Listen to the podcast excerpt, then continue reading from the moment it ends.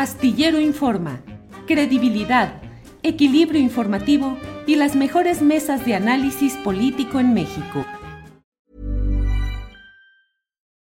Since 2013, Bombas has donated over 100 million socks, underwear, and t-shirts to those facing homelessness. If we counted those on air, this ad would last over 1,157 days. But if we counted the time it takes to make a donation possible, it would take just a few clicks. Because every time you make a purchase, Bombas donates an item to someone who needs it. Go to bombas.com slash ACAST and use code ACAST for 20% off your first purchase. That's bombas.com slash ACAST, code ACAST. Hiring for your small business? If you're not looking for professionals on LinkedIn, you're looking in the wrong place. That's like looking for your car keys in a fish tank. LinkedIn helps you hire professionals you can't find anywhere else, even those who aren't actively searching for a new job but might be open to the perfect role. In a given month, over 70% of LinkedIn users don't even visit other leading job sites. So start looking in the right place. With LinkedIn, you can hire professionals like a professional. Post your free job on linkedin.com slash people today.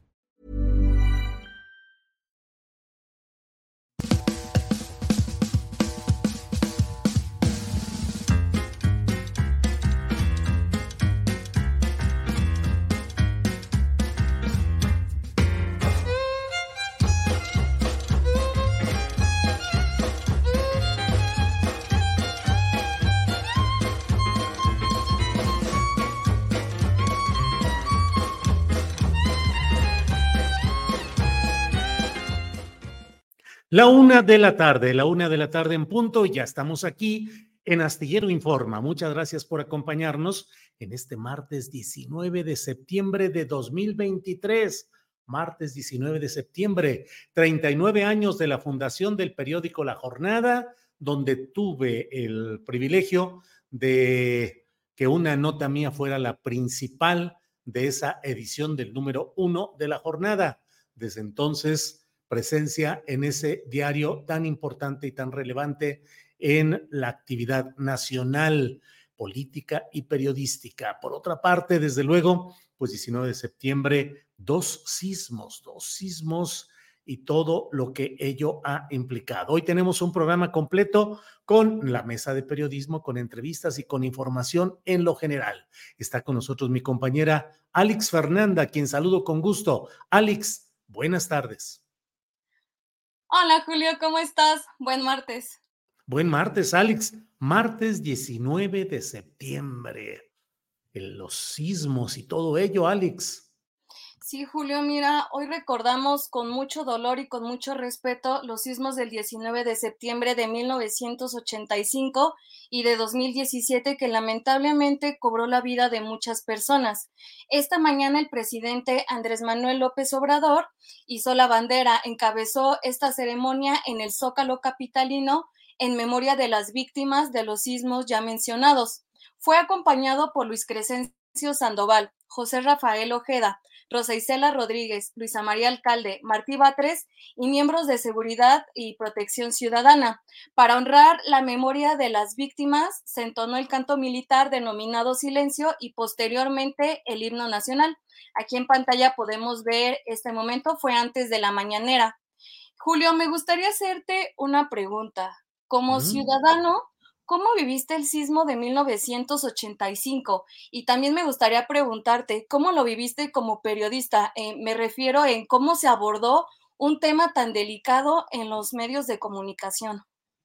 Fíjate, Alex, que en el de 1985 yo estaba fuera de la actividad periodística, pero había una asamblea precisamente relacionada con la jornada a la que debía ir, pero me excusé oportunamente y envié mi, eh, mi voto para la asamblea de accionistas de la jornada que se iba a realizar en ese día y no estuve en la Ciudad de México de tal manera que no lo viví ese, ese sismo y la cobertura, bueno, pues fue una cobertura con los medios eh, todavía no tan desarrollados tecnológicamente como los de ahora, pero pues fue una cobertura completa, dolorosa, murieron muchos compañeros, algunos de ellos de la propia jornada que fallecieron, como, como cientos de personas más en toda esa lista de fallecidos en el sismo. Sí me tocó el siguiente, el del 19 de septiembre, el segundo ya, ese sí me tocó en la Ciudad de México. Tenía yo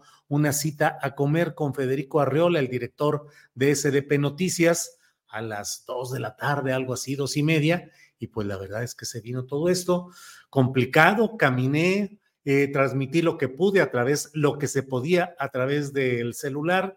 Eh, la verdad es que las comunicaciones estaban muy mal y bueno, pues lo difícil, caminar por una ciudad en cuyas calles pues eh, no solo había la tristeza, el dolor adentro de las casas, sino también en las calles donde la gente transitaba de un lado a otro sin tener ni la comunicación ni el transporte, preguntando si había la posibilidad en ese momento de conexión mediante el celular, preguntando a sus seres queridos cómo se encontraban, tanto de Ciudad de México a Ciudad de México, como del interior del país, como de otros lugares del país o de otros lugares del extranjero hacia la Ciudad de México. Triste, doloroso, y bueno, a mí me tocó, el segundo sí me tocó en lo alto de mi eh, departamento en la Ciudad de México, sexto piso, pero el último ya de ese edificio, y sí fue terrible, sí pensé ya en ir a tocar las puertas de San Pedro en aquella ocasión, Alex Fernanda.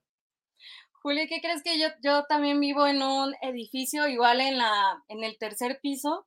Y en el del 2017 también me encontraba en mi casa y fue horrible porque empezó a tronar y estábamos mi mamá y yo, entonces no podíamos abrir la reja. Entonces ya estábamos así abrazadas de que estaba tronando el edificio y nos dio muchísimo miedo. Entonces no sé cómo le hizo mi mamá, dio la vuelta a la llave, pudimos salir y al final descubrimos que lo que estaba tronando eran las macetas como de barro, pero pues en el momento sí pues muchísimo miedo, igual porque pues tenemos que bajar un montón de escaleras, pero pues afortunadamente pues no, no, no pasó nada aquí en la zona donde yo vivo, que es en el Estado de México.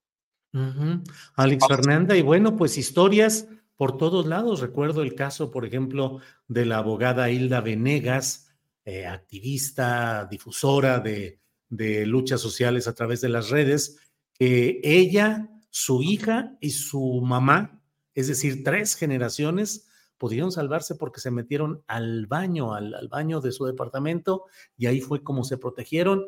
Eh, pero como eso, historias eh, duras, difíciles y luego ver la solidaridad de la gente, los grupos de personas ayudando, todo mundo metido, ayudando al compañero, la casa, eh, el rescate, las ferreterías proporcionando en algunos casos las herramientas para poder trabajar, brigadas de chavos que se metieron durísimo a entrarle ahí con una solidaridad ejemplar y con una fraternidad que recordarla sí emociona, Alex Fernanda. Sí, también Julio, ¿te acuerdas gente que repartía comida, medicamentos? Hubo restaurantes que también te ofrecían el baño, eh, la conexión de Wi-Fi, sí, sí me acuerdo mucho.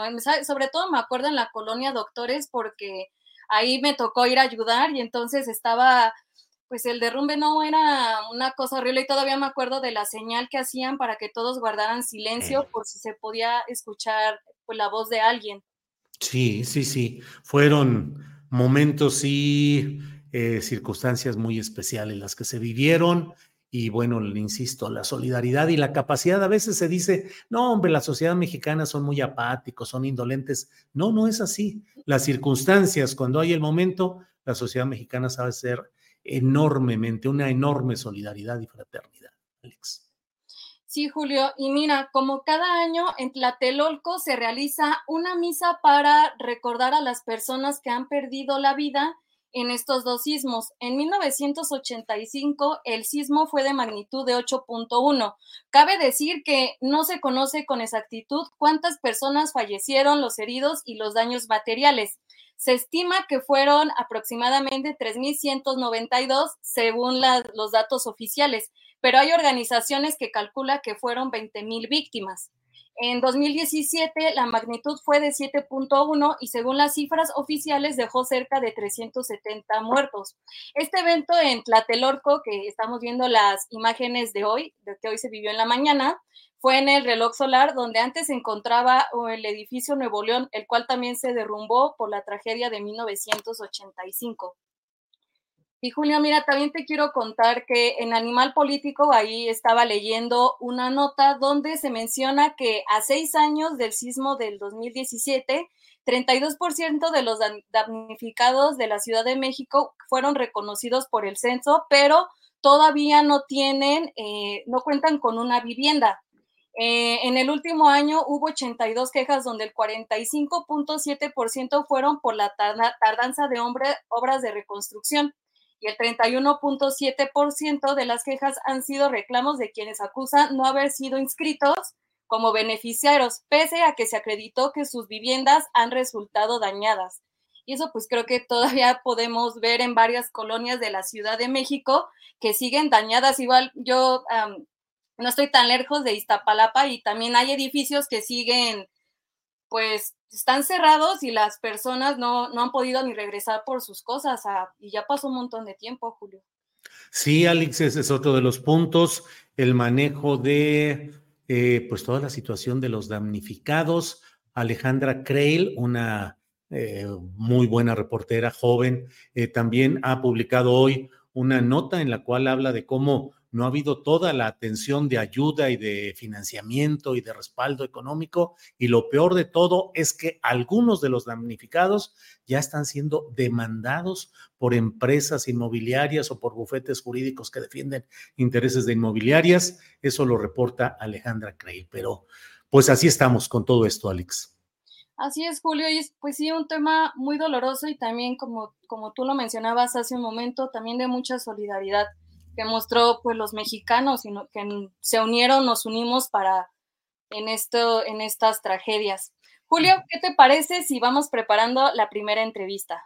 Muy bien, Alex, listos para nuestra primera entrevista. Gracias, Alex. Gracias, Julio. Hasta luego. Bueno, es la una de la tarde con diez minutos. Una de la tarde con diez minutos. Bueno, entre otras cosas, usted sabe que ha habido cambio histórico, histórico en ah, el Estado de México, donde ha llegado el cambio de las siglas partidistas, ha entrado Morena, ha llegado la profesora Delfina Gómez en medio de una gran expectativa y una gran esperanza de los ciudadanos de que puedan darse cambios profundos en lo que ha sido pues una realidad constante con diferentes siglas partidistas, no solo las del PRI, porque son noventa y tantos años de predominio de una escuela política cuya fase más reciente es la priista y la más larga, la más conocida, pero que tiene antecedentes en esa forma de hacer política en el Estado de México. ¿Qué puede cambiar? ¿Hasta dónde? ¿Cómo van las cosas en el Estado de México? Tenemos hoy una voz fundamental, creo yo, eh, sustancial para poder hablar de estos temas, que es Bernardo Barranco. Él es sociólogo especializado en cuestiones de creencias religiosas, de cultura, pero ha sido consejero electoral tanto en el Instituto Electoral eh, del Estado de México como en las instancias federales y por ello es por lo cual me da mucho gusto poder saludar en esta ocasión al doctor Bernardo Barranco. Bernardo, buenas tardes. ¿Qué tal, Julio? Oye, ahora que estaban hablando del sismo del 85, yo recuerdo que estaba precisamente haciendo mis estudios en Francia, en París, eh, y que vine de vacaciones. Era un, fue un periodo de vacaciones y estaba acá recién llegado. Cuando se da el sismo, yo tengo muy vivo como muchos fuimos a ayudar. Las imágenes las tengo muy grabadas de cómo eh, los edificios de Tlatelolco, estos gigantes, se estaban respaldando unos a otros, totalmente frágiles, edificios grandes que estaban no totalmente caídos, sino simplemente estaban semi derrumbados, imágenes realmente dramáticas y conmovedoras. Pero también recuerdo, Julio, cómo el gobierno de Miguel de la Madrid de aquel entonces fue totalmente rebasado por la sociedad. Incapaz el gobierno de poder resolver, de tener eh, comunicados, de tener gestos de solidaridad, reaccionó hasta dos días después y mostraba mucho la relación ahí, en el vínculo entre el gobierno y la sociedad y la solidaridad de la gente, ¿no? Levantando piedras, eh, buscando en escombros y tal, ¿no? Y lo tengo muy presente porque en, eh, en París los eh, titulares eran Ciudad de México desapareció. Sí, sí. Ciudad de México demolida por el terremoto. E incluso compañeros míos yo en ese momento estaba en Pax Romana, trabajaba también, hubo misas eh, para mí para, y para mi familia, pensaban que estaba muerto, pues no había comunicación ni nada. Entonces, cuando me pongo en contacto, pues imagínate, pues la, la, la, pero lo que es la comunicación de aquel entonces, ¿no? Claro. Hoy, todas las suposiciones que se daban y que hoy con los adelantos técnicos podemos saber a ciencia cierta, y lo, o lo hemos visto en Libia, o lo hemos visto en otros lugares donde ha habido terremotos o inundaciones, donde, donde tenemos el pulso. Y en ese momento eran especulaciones. Imagínate, la Ciudad de México desapareció para sí, los países. Sí, sí. sí, recuerdo que había titulares de ese tipo y además, Bernardo, pues es el salto tecnológico enorme que hoy vivimos y que nos hace imposible, sobre todo las nuevas generaciones, asumir que en aquel 1985 pues también la Ciudad de México quedó incomunicada porque se cayeron las torres de telecomunicaciones, de los teléfonos, eh, que no había ni celulares, ni chat, ni, ni Twitter, ni X, ni nada. Era solamente el teléfono y cuando se caía el teléfono, ya va lista y te quedas incomunicado, Bernardo. Así es, bueno, pues como conclusión tuve eh, eh, misas. Fíjate por, bueno, ya se me adelantaron, ¿no? Ya, ya, ya estoy cerca de esas misas, pero ya tengo un adelanto, ¿eh? ya, estoy, ya estoy adelantado. Oye, bueno, vamos, vamos al tema de, del Estado Sí. de México. Tuve la suerte de participar en, eh, en los diferentes momentos, en, eh, en una comida que hubo con todos los nuevos secretarios, después participé en, en, em, la toma de, de posesión de la maestra ahí en, en la sala legislativa local del Estado de México y después su mensaje en, en, en- en, eh, el Teatro Morelos. Y hay varias cosas que me llamaron la atención, Julio. Una de ellas es, em, bueno, la enorme alegría. Había una fiesta, ¿no? Incluso en la noche, después de todo, el centro ahí en la Plaza de los Mártires era una verbena, en fin. Y eh, es muy interesante ver las expectativas que tú señalabas. Son enormes. No debemos olvidar que después de 94 años, él, eh, hay un partido al- alterno al PRI que asume la eh, gobernatura. Y por otro lado es una mujer. Son dos elementos novedosos en la cultura política. Ahora, tenemos que distinguir muy bien en lo que es una alternancia de una transición. Estamos viendo una alternancia en la que ha desatado muchas expectativas, cambios. Ah, recordemos cuando conversábamos del proceso electoral que había un hartazgo ya muy marcado por parte de la población que ya no quería saber más con el PRI y con gobiernos emanados del PRI que prometían y prometían y seguían lo mismo, violencia, pobreza, corrupción, injusticia, eh, desdén, distancia. Y ahora la maestra tiene eh, ese enorme desafío de ser un gobierno diferente. Y ahí vamos a ver si es simplemente un cambio de siglas o estamos asistiendo efectivamente a una, a una, a una transición que es muy diferente. La transición es más allá de los cambios de color político, que es saludable para una democracia. La transición significa cambios de fondo, cambios que muevan, ¿no? cambios más profundos. Y es lo que estamos por ver.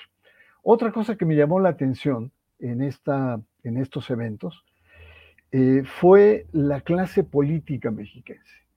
Muchos que fueron rudísimos del frente, que está muy en duda ahora si el frente va a continuar o no en el Estado de México, eh, eran muy duros con la maestra, muy duros con Andrés Manuel López Obrador, durísimos con Morena, y verlos en el Teatro Morelos en primera fila, ¿no? Aplaudiendo eufóricos con la nueva, eh, y cuando digo de, oposición, estoy hablando del PRI, del PAN, del PRD, eufóricos aplaudiendo y en, en, esa, en esos rituales de- del besamanos y más cuando se aproximó o estuvo presente eh, eh, Claudia. Tercer comentario de estos días que me llamaron la atención es Andrés Manuel López Obrador. Recordemos que Andrés Manuel había estado presente ya de manera inusual, no había estado con ningún gobernador, ni de Morena, ni ningún otro partido, en el mensaje final eh, de un gobernador. Y estuvo ahí y francamente su presencia sin haber abierto la boca eclipsó todo lo que dijo el gobernador, y todos los medios se fueron hacia la presencia del presidente, al grado que Alito eh, promovió en medios que estaba estudiando eh, la expulsión de Alfredo del Mazo por, esta, por este símbolo de cercanía, de abrazos, de apapachos que tuvo con Andrés Manuel López Obrador. Pero ahí Andrés Manuel López Obrador, en el Palacio Legislativo, pasó de los símbolos eh, visuales eh, a las palabras. Y ahí le dio un espaldarazo tremendo al gobernador, incluso cuestionó a aquellos que estaban impugnando al gobernador, diciendo, ¿qué querían? ¿Que hiciera trampa? No hizo trampa, fue un verdadero demócrata. E incluso eh, esos espaldarazos en cierta medida llegaron hasta el licenciado, porque así le dice el licenciado Peña Nieto. La verdad, me sorprendió mucho porque la verdad, López Obrador tiene un colmillo político muy largo, caray. ¿Qué es lo que propició, más allá de los comentarios que he escuchado por acá o por allá, internamente lo que propició es que agudizó las fracturas del PRI local eh, entre los eh, que defienden a Del Mazo, los del masistas, frente a un sector que dice entregó las elecciones, con esta visión un poco piramidal que hemos discutido acá de la historia, de que la historia se hace a partir de los hombres del poder, ¿no? Cuando aquí, pues evidentemente que votaron pues una cantidad de más de 6 millones de, de votantes, ni que el gobernador estuviera tomando el puño a cada uno de ellos y poner la cruz donde él quisiera, no. Quizá no echó todos los perros a andar, pero sí, los perros eh, y los recursos económicos están ahí. Hay que ver ahora en la entrega la cantidad de operadores políticos que están vía honorarios en las diferentes dependencias. Pero lo, que te quiero decir, y con esto termino esta primera parte del comentario, mi querido Julio, es que el PRI llega muy dividido y no solo en el Estado de México, sino llega muy dividido a nivel nacional también, porque el, PRI del Estado de México es el último gran bastión. En esta declive, en esta decadencia que tiene el partido, eh, el, el, Estado de México es o era uno de los lugares más fuertes por militancia, por presencia, por historia. Pues este PRI está dividido y no solamente entra el 24 con fracturas, sino estas fracturas también se extienden a lo federal. Y esto es muy importante porque pues estamos hablando de que eh, Morena aspira a un plan C, es decir, tener mayoría relativa en las cámaras, y em, al venirse abajo uno de sus principales oponentes, como será el PRI, y podría decir finalmente que Andrés Manuel, con su discurso labioso, gentil, amoroso hacia Alfredo del Mazo, no hizo más que echar sal en las heridas de ese partido en el Estado de México. Bernardo, y la integración del equipo de la profesora Delfina Gómez queda eh, como segundo, como secretario de gobierno, Horacio Duarte, del mismo grupo Texcoco, jefe de la oficina, aunque bueno, ahí siempre entre rumores, eh, Higinio Martínez, Higinio, el, fundador del grupo Texcoco, ¿qué tanto sigue manteniendo el dominio ese grupo Texcoco ahora en el gobierno del Estado de México? ¿Cómo se integra el equipo en lo general? Y si en lo inmediato tú ves eh, cuáles serían los primeros signos de cambio, de movilidad fuerte que pueda impulsar la profesora Delfina Gómez en lo práctico, en lo concreto, en lo inmediato.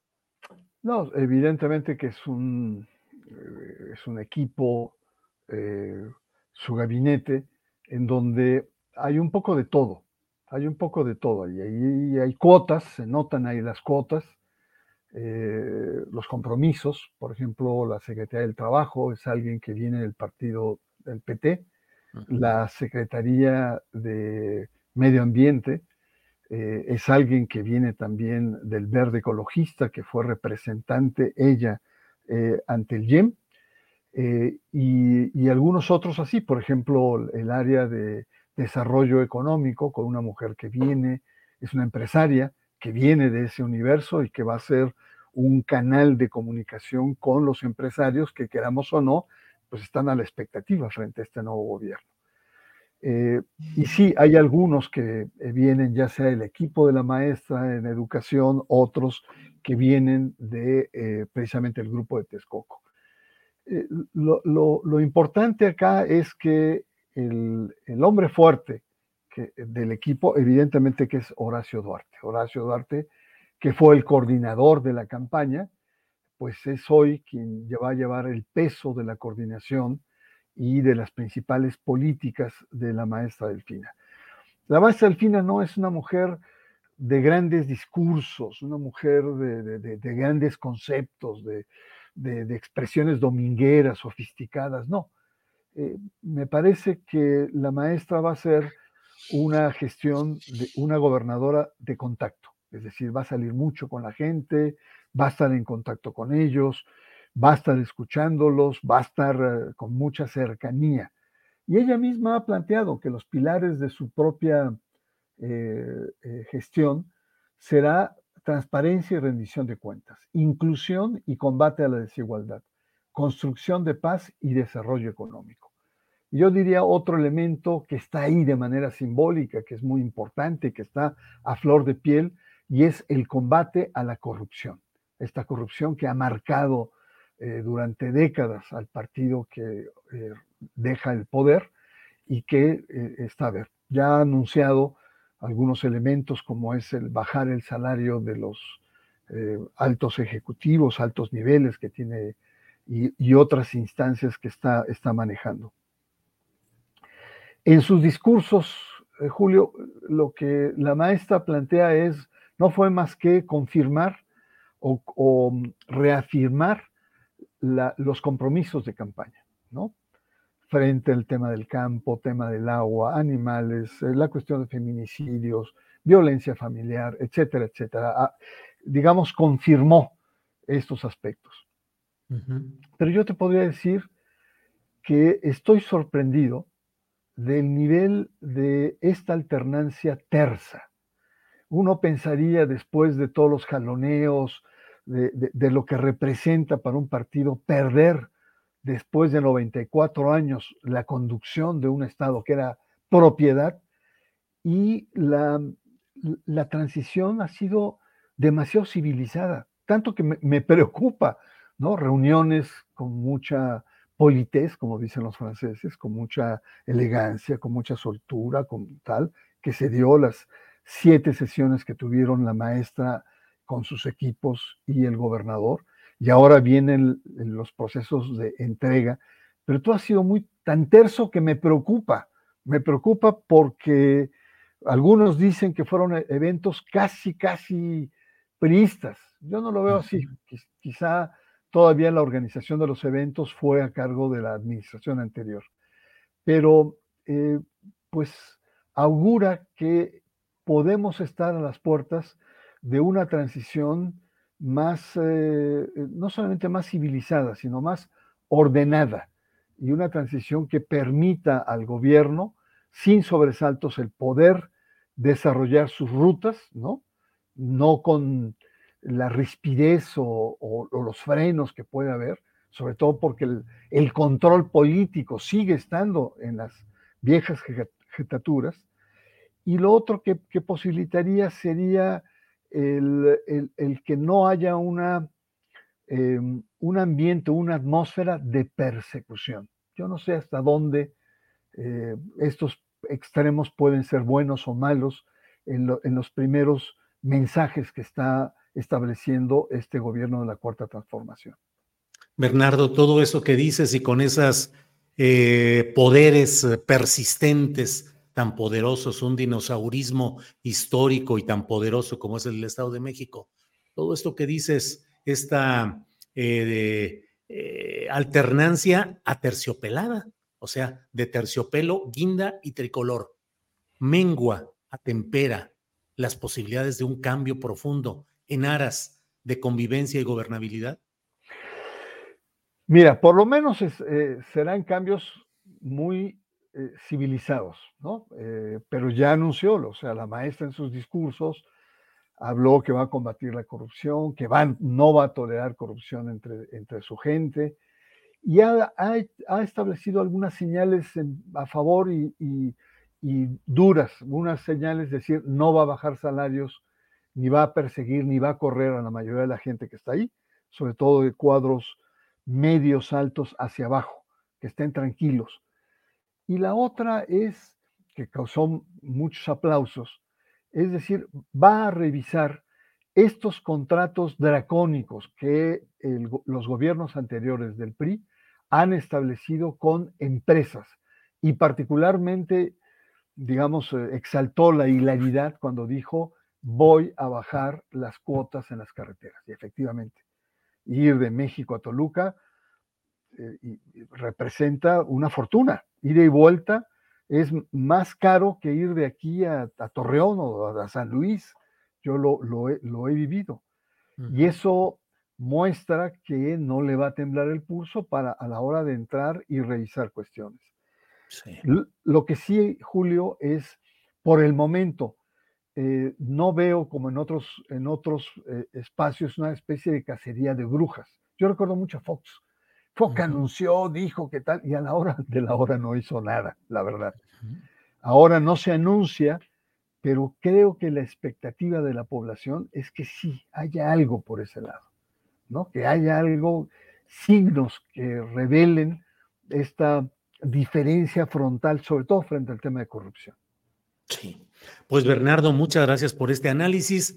Ya iremos viendo los alcances de esta lucha contra la corrupción y contra personajes importantes. No vaya siendo que Alfredo del Mazo termine como embajador en la Unión Europea o con algún... Mm. Ya dijeron algún, como se despidió eh, Alfredo del Mazo y, dio gracias a Dios y a la Virgen de Guadalupe, algunos ya lo sitúan en, en la representación de México ante el Vaticano. Sí, así es.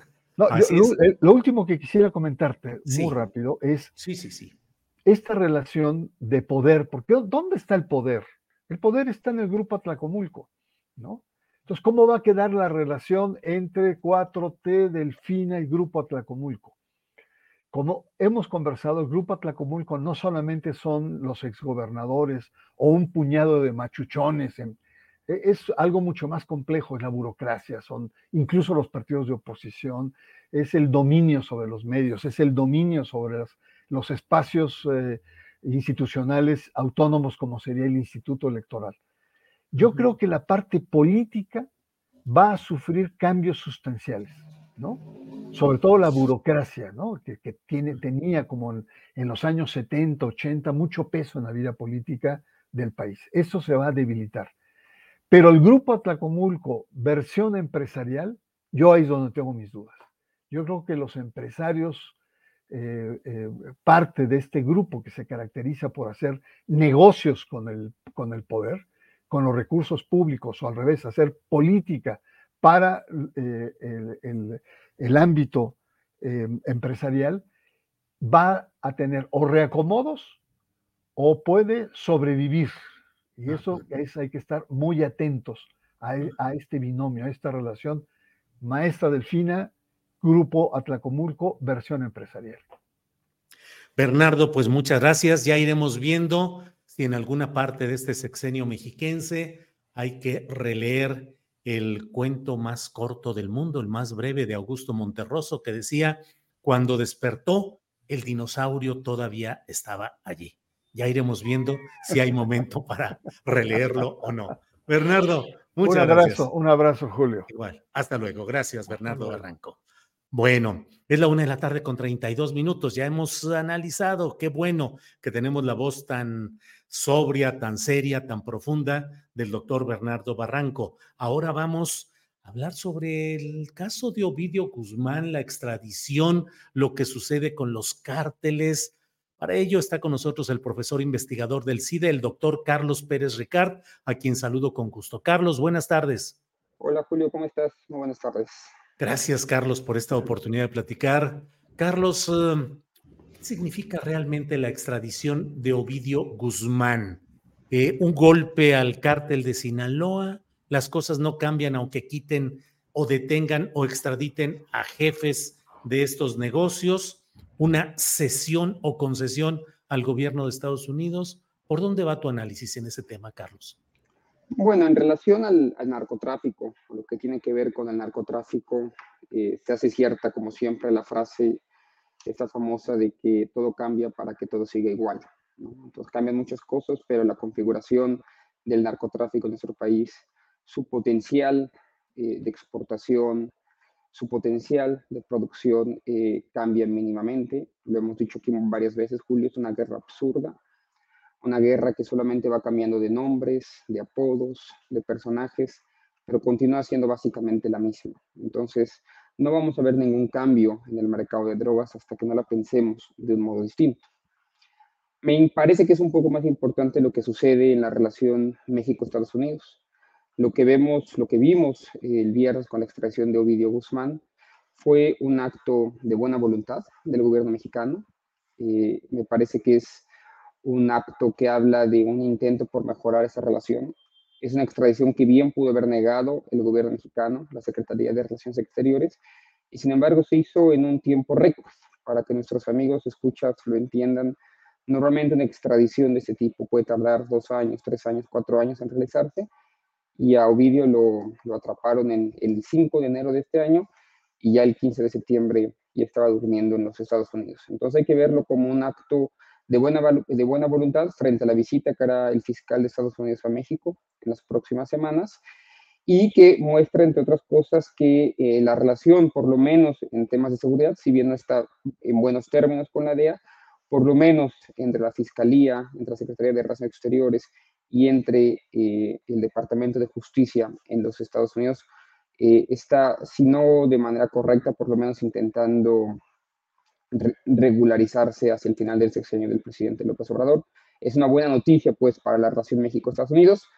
Desde mi punto de vista, siempre la extradición implica rendición, ¿no? Implica la, la aceptación por parte del gobierno de México que no puede hacerse cargo de sus propios criminales, que no puede hacerse cargo de sus propios procesos judiciales y siempre he sido crítico de este tipo de decisiones que más bien trasladan la responsabilidad de hacer justicia a, otro país, en este caso a los Estados Unidos. Y, bueno, no puedo evitar ser crítico frente a ese tipo de acciones que, insisto, lo que hacen es subrayar la debilidad eh, jurídica, judicial de México frente a procesos como el de Ovidio Guzmán y otros más que, que ya conocemos en el pasado. Carlos, y dentro este gesto de buena voluntad o de amistad o de recomposición de alguna parte de las eh, relaciones entre México y Estados Unidos pasa también por una eh, recomposición de la forma en que Estados Unidos pretende intervenir en procesos de combate al narcotráfico en México, sobre todo agudizados por el tema del fentanilo? No creo que, que, demasiado, no va a cambiar demasiado. El contexto es lo que importa acá, Julio. Dos temas que me parece que han pasado desapercibidos en la prensa nacional, la prensa mexicana. El primero es que vamos a entrar ya en noviembre en un momento electoral en Estados Unidos. El presidente Biden necesita tener ese tipo de triunfos, como tú dices, frente al contexto de la demanda de opiáceos sintéticos en Estados Unidos, que ya lo sabemos, está matando 100.000 personas cada año. Entonces, es un tema electoral, es un tema de primera plana. Tener a Ovidio Guzmán ya en Estados Unidos es también una medalla política del presidente Biden lo podemos bajar incluso un poco más a la lucha burocrática, la DEA. Hemos hablado también aquí contigo que la DEA se enfrenta a un momento de crisis, crisis importante, en tanto que no, no pudo ver la avalancha de los opiáceos sintéticos, se mostró lenta, se mostró anquilosada, como un elefante reumático, y, y, necesita también ese tipo de medallas, también frente a una crisis institucional brutal, acusaciones de corrupción a la propia administradora de la DEA, Anne Milgram, incluso al que fue jefe regional de la DEA en México por haberse eh, reunido con narcotraficantes, está metido en un embrollo institucional terrible. Y entonces este tipo de victorias, que en realidad no es de la DEA en este caso, sino de la Fiscalía, pero que bueno, refieren a las buenas capacidades de la policía en general en Estados Unidos, son necesarias, ¿no? Entonces, eh, les viene muy bien, le viene muy bien al presidente Biden, le viene muy bien al Departamento de Justicia y creo que le viene bien a México en un contexto en el que se va a celebrar, insisto, en un par de semanas ya la reunión de alto nivel aquí en la Ciudad de México, donde vendrá el fiscal de Estados Unidos y la plana mayor de la seguridad pública ya, y por lo menos podrán decir, bueno, entregamos vídeo tal como ustedes lo querían en un tiempo récord, avancemos hacia otro tipo de discusiones, dejen de vernos como una suerte de piñata electoral, que es lo que pretenden hacer los republicanos, con México a partir de, este año y que también un poco reduce eh, o va a reducir, infiero, los discursos racistas, eh, extremistas e intervencionistas que están eh, postulando los republicanos en, en, Estados Unidos frente, frente a México, ¿no? las amenazas de invasión, las amenazas de drones, todo esto de alguna manera desactiva o intenta desactivar este discurso que viene más del ala republicana. Entonces, si se entrega algo, le cuesta poco a México, insisto, para mí es un tema muy importante porque en última instancia lo que se acepta es una suerte de rendición, ¿no? Y un poco México reconoce que es incapaz de hacerlo, pero a cambio me parece que en términos de política transnacional, binacional, es una buena noticia para la relación en su conjunto. Carlos, dos eh, temas, si me permites. Uno, eh, ¿qué pensar de mm, lo que venturosamente ha sido la inacción en la respuesta del cártel de Sinaloa o la facción de los Chapitos, que bueno, después de dos culiacanazos, ahora con esta extradición no ha habido mayor cosa. Y tercero, aunque bueno, pues puede parecer simplemente una coincidencia de fechas, pero algunos dicen, eh, salió la esposa del Chapo y entra a la cárcel en Estados Unidos el hijo del Chapo. ¿Qué piensas de esas vertientes que andan mucho en las redes sociales, Carlos? No, frente a lo que eh, la fecha de extradición, por más que se le quiera dar cierto simbolismo, me parece que, no tiene nada que ver con las, eh, con, las fechas de independencia. No había ahí ningún otro mensaje escondido. Tiene que ver con los tiempos en los que de pronto se dan ese tipo de situaciones. Lo que sí es interesante, Julio, es eh, la falta de reacción de la organización de Sinaloa el 15 de septiembre. Se sabe en la mañana que va a ser extraditado. El gobierno de Sinaloa toma precauciones y hasta donde yo entiendo no pasa absolutamente nada ni en Culiacán, ni en Mazatlán, ni en el resto de Sinaloa, ningún tipo de protesta. Eh, ¿Qué sí sabemos de lo que está sucediendo en la organización de Sinaloa? Dos cosas. Una, que ya es de dominio público, es una organización ya cada vez está más centrada en el eh, tráfico de opiáceos sintéticos, está centrado en eso. No sabemos si eso la hace ser más violenta o menos violenta, pero sí sabemos que está en una crisis eh, enorme, y que la mitad de la organización está dividida entre los afines al, al Mayo Zambada y el resto está bajo el dominio de, de Archibaldo, de Jesús Alfredo, de su hermanastro eh, Joaquín Guzmán, y que luchan por la supervivencia frente al embate también que están teniendo del cártel Jalisco Nueva Generación y de otras células. Entonces, no es un momento, no ha sido un momento, no ha sido el mejor año para ellos, y el hecho de que no hayan salido a las calles el 15 de septiembre, que no haya habido una respuesta eh, por parte de ellos en los últimos tres días, me hace pensar que es una señal también de, de, su propia debilidad, ¿no? Eh, frente a lo de Emma Coronel tampoco tengo demasiados comentarios. Ella estuvo presa dos años, siete meses, tenía que estar tres, al final estuvo dos años, siete meses. Y me parece que son temas de coincidencia que haya salido y se la haya visto pública en, en Estados Unidos. Sí, me hace hay un comentario aparte es interesante que una persona que es acusada eh, de, tráfico de drogas, eh, como fue acusada em, Emma, Emma, Emma Coronel, salga a los dos años, siete meses porque llega a un acuerdo con la fiscalía. ¿no? Eh, a veces pensamos que los narcotraficantes van a tener procesos de justicia en los Estados Unidos, y lo cierto es que no siempre es así porque llegan a ciertos acuerdos con la fiscalía, salen mucho antes y luego los ve uno un 15 de septiembre en un restaurante carísimo en, en California y uno solo puede pensar que no es verdad que mientras eh, más extraditados hay, más justicia se haga. De hecho, hay una posibilidad de que Ovidio Guzmán pueda llegar a tener un arreglo con la fiscalía y lo podamos ver libre en, en, en, unos años más con una reducción de pena, como hemos visto a tantos otros, al Vicentillo y a tantos otros narcotraficantes que apenas llegan a Estados Unidos eh, y consiguen una serie de beneficios eh, junto a los fiscales que, que, que no se verían jamás en México y algo que, que, digo siempre, pero que hay que decir siempre, al final las víctimas eh, se quedan en México, ¿no? Los arreglos se van a Estados Unidos, el dinero incluso se va a Estados Unidos, pero nadie le pide perdón y disculpas a las víctimas que se quedan en, en nuestro país. Entonces, bueno, en esa simetría funciona también las formas de, de hacer justicia entre México y Estados Unidos. Carlos, a reserva de lo que desees agregar, te agradecemos esta posibilidad de platicar, pero cierro solo preguntándote qué opinas de las voces en un sentido y en otro respecto a la presunta tolerancia o entendimiento, dicen otras voces, del presidente de la República con el cártel de Sinaloa, lo cual lo fijaban sobre todo en el saludo a la madre del Chapo Guzmán y segundo, en la liberación en su momento de Ovidio Guzmán en Culiacán y luego en el tenerlo encarcelado en México y no ceder a la solicitud de extradición. Ahora que ha sido extraditado Ovidio, algunas voces dicen, ahí está la demostración de que no había ningún pacto y del otro lado dicen, eh, no, sigue habiendo ese pacto más allá de Ovidio, que es una pieza menor en este momento. ¿Qué opinas, Carlos? Bueno, creo que los opositores eh, y los conservadores en general no necesitan evidencias para lanzar todo tipo de acusaciones.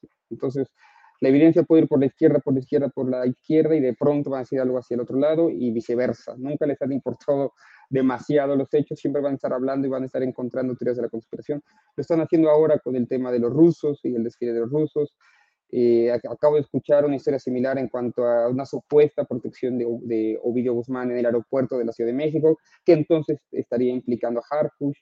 Eh, son expertos, la verdad es que, es que la oposición se ha hecho experta en cinco años en, en sacar teorías conspiratorias. Y, aquí yo sí creo esta, esta, máxima del maestro Carl Sagan, ¿no? De que para una teoría eh, extraordinaria, ¿no? Se necesita también evidencia extraordinaria. Y entonces eh, yo prefiero eh, limitarme a la evidencia, señalar lo que dice la evidencia, lo que conocemos, lo que no conocemos, ser mucho más humildes en los planteamientos que hacemos frente a lo que no conocemos y dejar de estar propagando mentiras como, como lo hace el, grupo conservador y el grupo opositor de México. ¿no? No hay evidencia de este pacto, si lo hubiera, lo habría escrito yo también, o, si lo hubiera leído, lo habría escrito. el hecho es que los que dicen eso pueden decir la cuestión eh, contraria el, año que viene. Lo cierto, lo cierto, lo que sí sabemos, es que la persona que dirigió la policía eh, de México durante 12 años, antes en la AFI y, y, después en la Policía Federal, duerme hoy en Estados Unidos en una cárcel y, y, y es acusado por haber sido justamente cómplice del cártel de Sinaloa, ¿no? Entonces, eso es lo único que sabemos de cierto, tenemos toda la evidencia alrededor de eso, y estar sacando cosas en contra del presidente o de la policía de la Ciudad de México en ese sentido, pues es irresponsable, pero también eh, tampoco diré que me sorprende demasiado ese tipo de, de acusaciones. Carlos, te agradezco mucho la oportunidad de platicar como siempre y seguiremos viendo estos y otros temas. Muchas gracias, Carlos. A tus órdenes, Julio, siempre y siempre dispuesto para eso y otros temas. Muchas gracias. Muy bien, Carlos, gracias. Es la una de la tarde con 46 minutos, una de la tarde con 46 minutos. Hoy no va a poder estar eh, eh, Carolina Rocha por razones de su trabajo como reportera, que siempre tiene que andar saliendo de la ciudad o con encargos especiales. Hoy no estará Carolina Rocha. Pero mire, voy a tocar antes de ir a otra pequeña entrevista. Quiero comentarle acerca de esta solicitud del INE.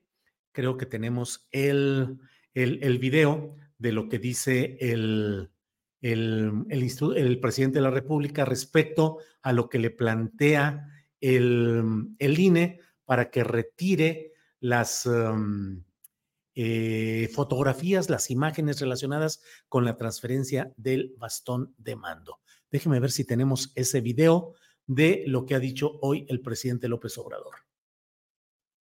El bastón que entregué, pues eh, simboliza nuestro compromiso de atender de manera prioritaria a las comunidades indígenas. Tiene que ver con nuestras convicciones. me fue entregado por una comunidad y eh, pedí la autorización para que ese mismo bastón lo entregara yo a quien ahora dirige nuestro movimiento y me lo autorizaron. Ya cuando este, termine yo, pues voy a entregar la banda presidencial y si los pueblos originarios, los pueblos indígenas, lo deciden, pues pueden llevar a cabo también una ceremonia y entregar el bastón de mando. Bueno, pues ahí está. Usted recuerda la escena específica de lo que sucedió en esta entrega del bastón del mando. Aquí tenemos el video.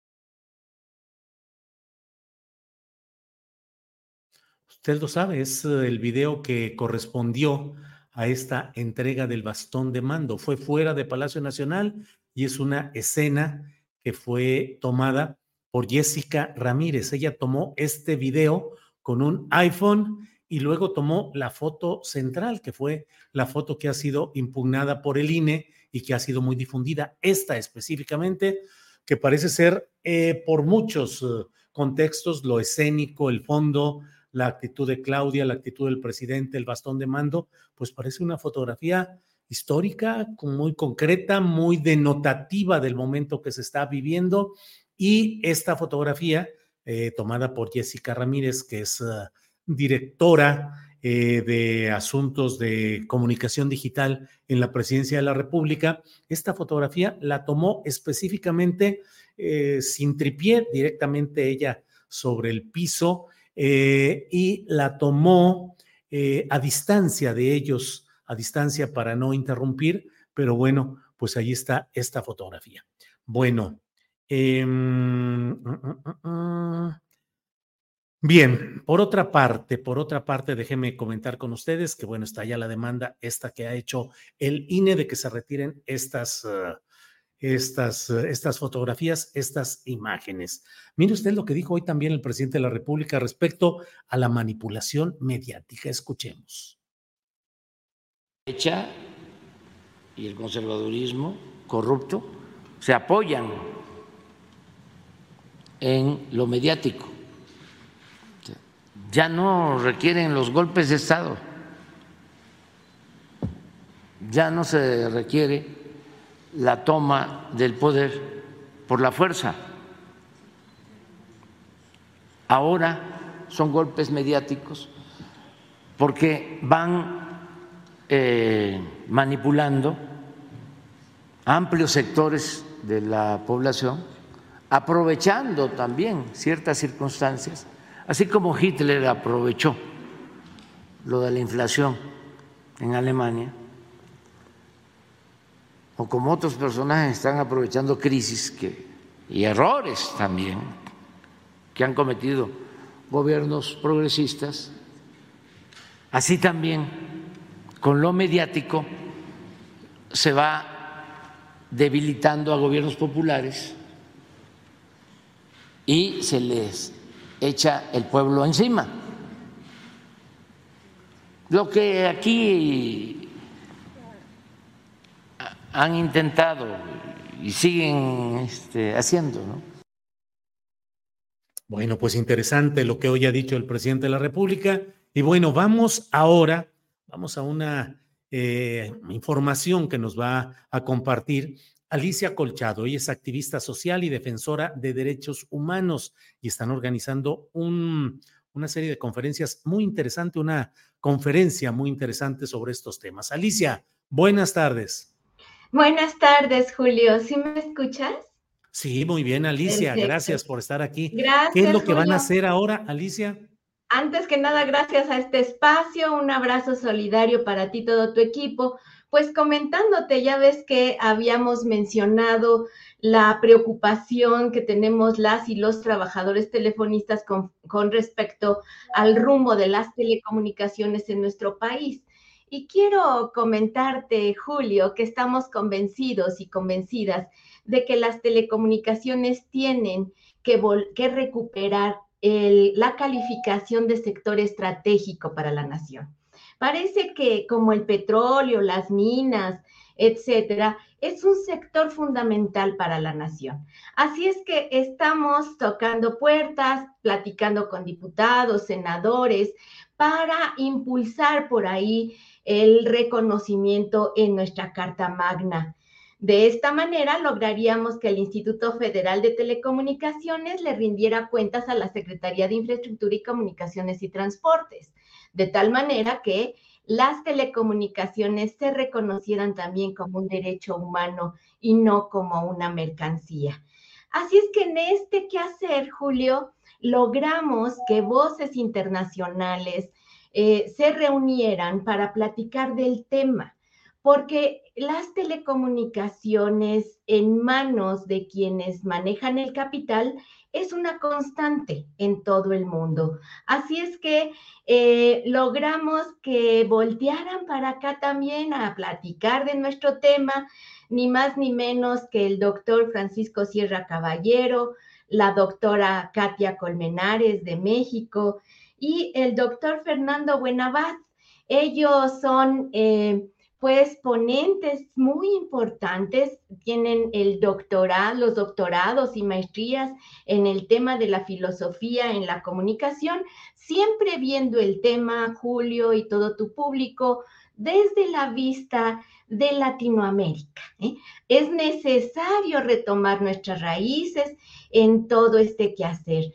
Y por supuesto, nuestro amigo y gran, gran aliado, el doctor eh, este senador por Querétaro, Gilberto Herrera Ruiz. Así es que estaremos en el Senado de la República el próximo 26 de septiembre a partir de las once y media de la mañana para que tu público, eh, por supuesto ustedes, su equipo, este, pues estemos ahí al pendiente de este desarrollo. El objetivo, digamos, la cereza del pastel de este trabajo, Julio, será que las conclusiones de este eh, pues esperado foro internacional sea que eh, haya que impulsar la modificación en la constitución para que se asegure eh, las telecomunicaciones en beneficio del país entero y no en beneficio de unos cuantos como ahora ocurre, Julio. Bien, Alicia, pues esto forma parte de una amplia lucha que han ido sosteniendo en terrenos específicos de Telmex, del predominio de Carlos Slim y de otras empresas, pero eh, ¿qué es lo que esperan conseguir de esta eh, sesión que van a tener con especialistas?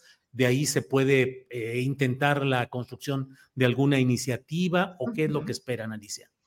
Mira, precisamente es eh, el, doctor, este, por decir algo, pero los tres, los cuatro han estado en ese tema. El, doctor Fernando Buenabat ha estado eh, trabajando específicamente el tema de la influencia de las telecomunicaciones en manos de privados, cómo influye en la, en la, en la toma de decisiones colectivas. No, nadie puede ignorar que precisamente las grandes cadenas informativas y las carreteras en manos de privados impiden que la comunicación real llegue a las masas, ¿no? Y que se utilice en beneficio de los poderosos. Es, es, ese es el, asunto. Acabamos de pasar el aniversario del de, eh, el golpe de Estado en, en Chile con Salvador Allende y un factor fundamental eh, fue las comunicaciones, Julio, y ese es el papel que han jugado,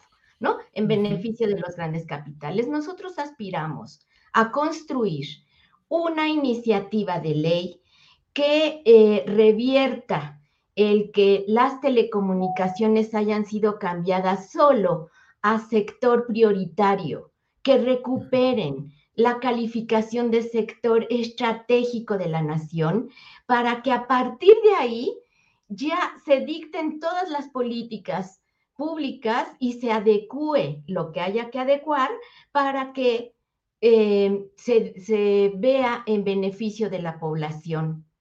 Ya se evite el tema del guachicoleo de las telecomunicaciones, como lo hemos venido mencionando. Alicia, pues muchas gracias por esta información y estaremos atentos a lo que suceda este 26 de septiembre a partir de las 11.30 de la mañana en el Senado de la República. Alicia, muchas gracias. Gracias, Julio. Un fuerte abrazo. Éxito siempre. Gracias. Hasta pronto. Alicia Colchado. Gracias. Bien, pues es la una de la tarde con 58 minutos, una de la tarde 58 minutos. Em, tenemos eh, todavía, antes de que entremos con nuestros compañeros de la mesa de periodismo que ya deben estar eh, llegando e instalándose, antes de ello, déjeme compartir solo este video relacionado con García Luna. Veamos lo que se dijo hoy. Es un video breve. Adelante, por favor exámenes de control de confianza, Genaro García Luna? No sabemos eso, pero... Justamente esa es la duda. Sí, pero eh, ya se sabe que era el hombre de confianza de Calderón. no lo dicen los medios, pues. Son temas importantísimos. Porque estamos hablando de cuando se estableció en México un narcoestado y resulta que todo está pasando de noche o querían que pasara de noche. Aquí entró García Luna y Calderón. Aquí declaran la guerra al narcotráfico. Miren lo que había de homicidios. Bueno, pues ahí están esas gráficas y esas palabras del presidente de la República. Vamos de inmediato, déjeme ver. Mm, dice Mima Cantora MX, cierto que AMLO lo abordó en la mañanera, pero sinceramente no convenció su argumento. Eh, pues aquí hay. Primero vinieron y demolieron la casa de mi vecina, pero como yo no vendo gelatinas, no me importó, dice Versa Medium. Bueno, vamos a un pequeñito eh, cortinilla introductoria y regresamos a la mesa de periodismo. Vamos y venimos.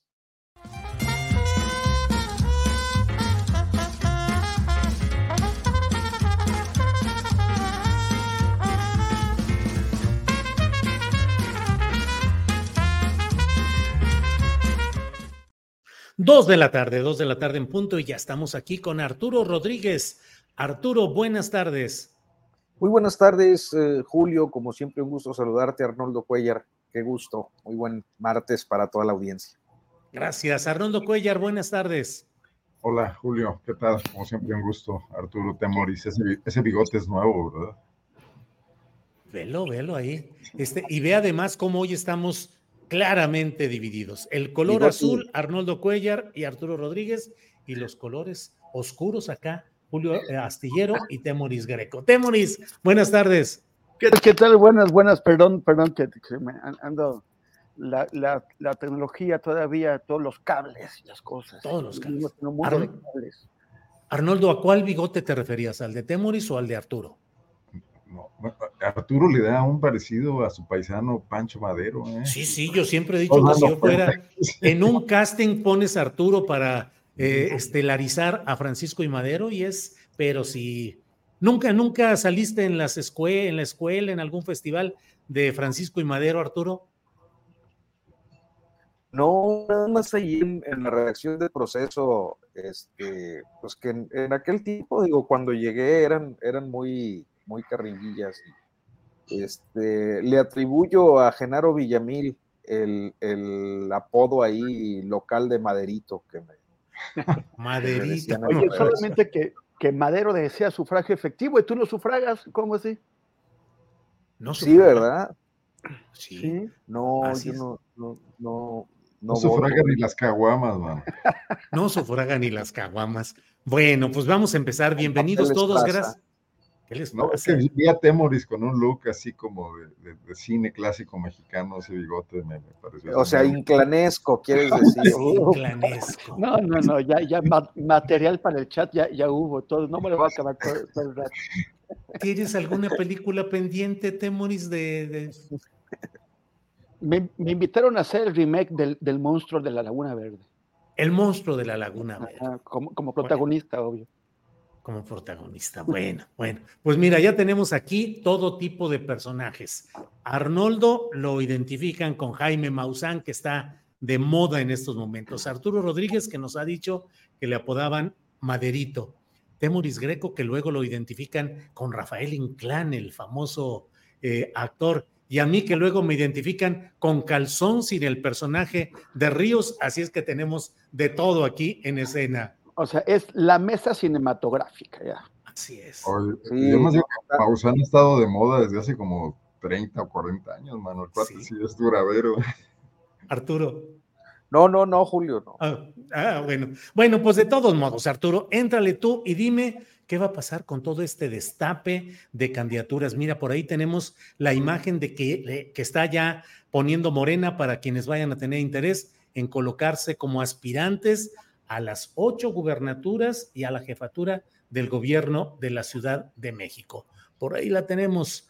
Eh, vamos a ver si la ponemos, pero Arturo, pues desatada la fiebre de los aspirantes. ¿Cómo ves esta nueva etapa de corcholatismo que está anunciándose ya en Morena? Mira, tienen ya eso en su página. Dentro de poco podrás realizar tu registro en línea para el registro de aspirantes de la coordinación de defensa de la transformación. Y luego viene ahí abajo una frase del presidente López Obrador relacionada con este tipo de actividades. Pero hay... It's that time of the year. Your vacation is coming up. You can already hear the beach waves, feel the warm breeze, relax and think about work. You really, really want it all to work out while you're away. Monday.com gives you and the team that peace of mind. When all work is on one platform and everyone's in sync, things just flow wherever you are.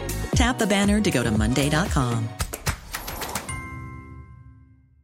Burrow is a furniture company known for timeless design and thoughtful construction and free shipping, and that extends to their outdoor collection. Their outdoor furniture is built to withstand the elements, featuring rust proof stainless steel hardware, weather ready teak, and quick dry foam cushions. For Memorial Day, get 15% off your Burrow purchase at burrow.com slash ACAST and up to 25% off outdoor. That's up to 25% off outdoor furniture at burrow.com slash ACAST. Viene ya marabunta corcholatera estatal. ¿Cómo la ves, Arturo? Pues mira, yo creo que parte de un proceso natural, ¿no? En el que habíamos... Eh, eh, eh, que se había evitado porque eh, estábamos o estaban en, en, Morena y en los partidos aliados viviendo su proceso de selección de candidatura presidencial o de coordinación de la 4T a nivel nacional. Y naturalmente, una vez que ha quedado, electa, designada o, o, quedó resuelto este, este episodio en la, en la eh, elección esta de Claudia Sheinbaum, pues hay un proceso de, cicatrización que se empata, que se empareja con la selección de candidatos a gobernadores, eh, particularmente pues algunos estados son eh, muy, muy intensos y, naturalmente la Ciudad de México. y posteriormente estaremos observando también las de candidatos o aspirantes a candidatos de diputados federales, senadores, presidentes municipales, porque es una elección gigantesca que va a meter mucho ruido y mucha efervescencia de aquí a que eh, ocurran los comicios. Pero en este caso concreto, me parece eh, pues que eh, habrá, creo que un ingrediente destacado porque eh, la etapa eh, empata, decía yo, con el arranque de la gira de Claudia Sheinbaum, la gira de la esperanza, me parece que le ha denominado, y que esto se relaciona con eh, las complejidades que ofrece la cicatrización, una cicatrización que a nivel nacional no está del todo resuelta todavía, pero que eh, pues empata con las cicatrizaciones que se tendrán que ir dando o eh, la búsqueda de consensos que se tendrán que ir dando antes de cicatrizar, pues se tienen que este, herir. Eh, entonces, tratar de evitar a los heridos en los próximos meses para poder plantear un frente unido, porque a final de cuentas aún todavía tenemos ahí la, la inconformidad ciertamente indefinida de Marcelo Ebrard, que parece que se queda en Morena, eh, pero eh, habrá otras inconformidades locales y creo que el gran reto que tienen eh, hasta ahora Mario Delgado como dirigente nacional, pero sobre todo Claudia Sheinbaum como, como pues la articuladora y quien será la banderada del oficialismo, es evitar que se den fracturas, pues como les ocurrió en Coahuila este año. Claro. Bien, Arturo, gracias. Temoris Greco, estas elecciones estatales que vienen tienen la característica de que en, en seis de ellas tiene el poder el propio Morena. Eh, digamos, son, parecería, parecería que hay condiciones para que siga Morena en Chiapas, en Tabasco, donde hay mucho control político morenista, eh, en Morelos, donde pues ahí con el, con el futbolista, exfutbolista Cuauhtémoc Blanco, pues ahí parecería que podrían continuar.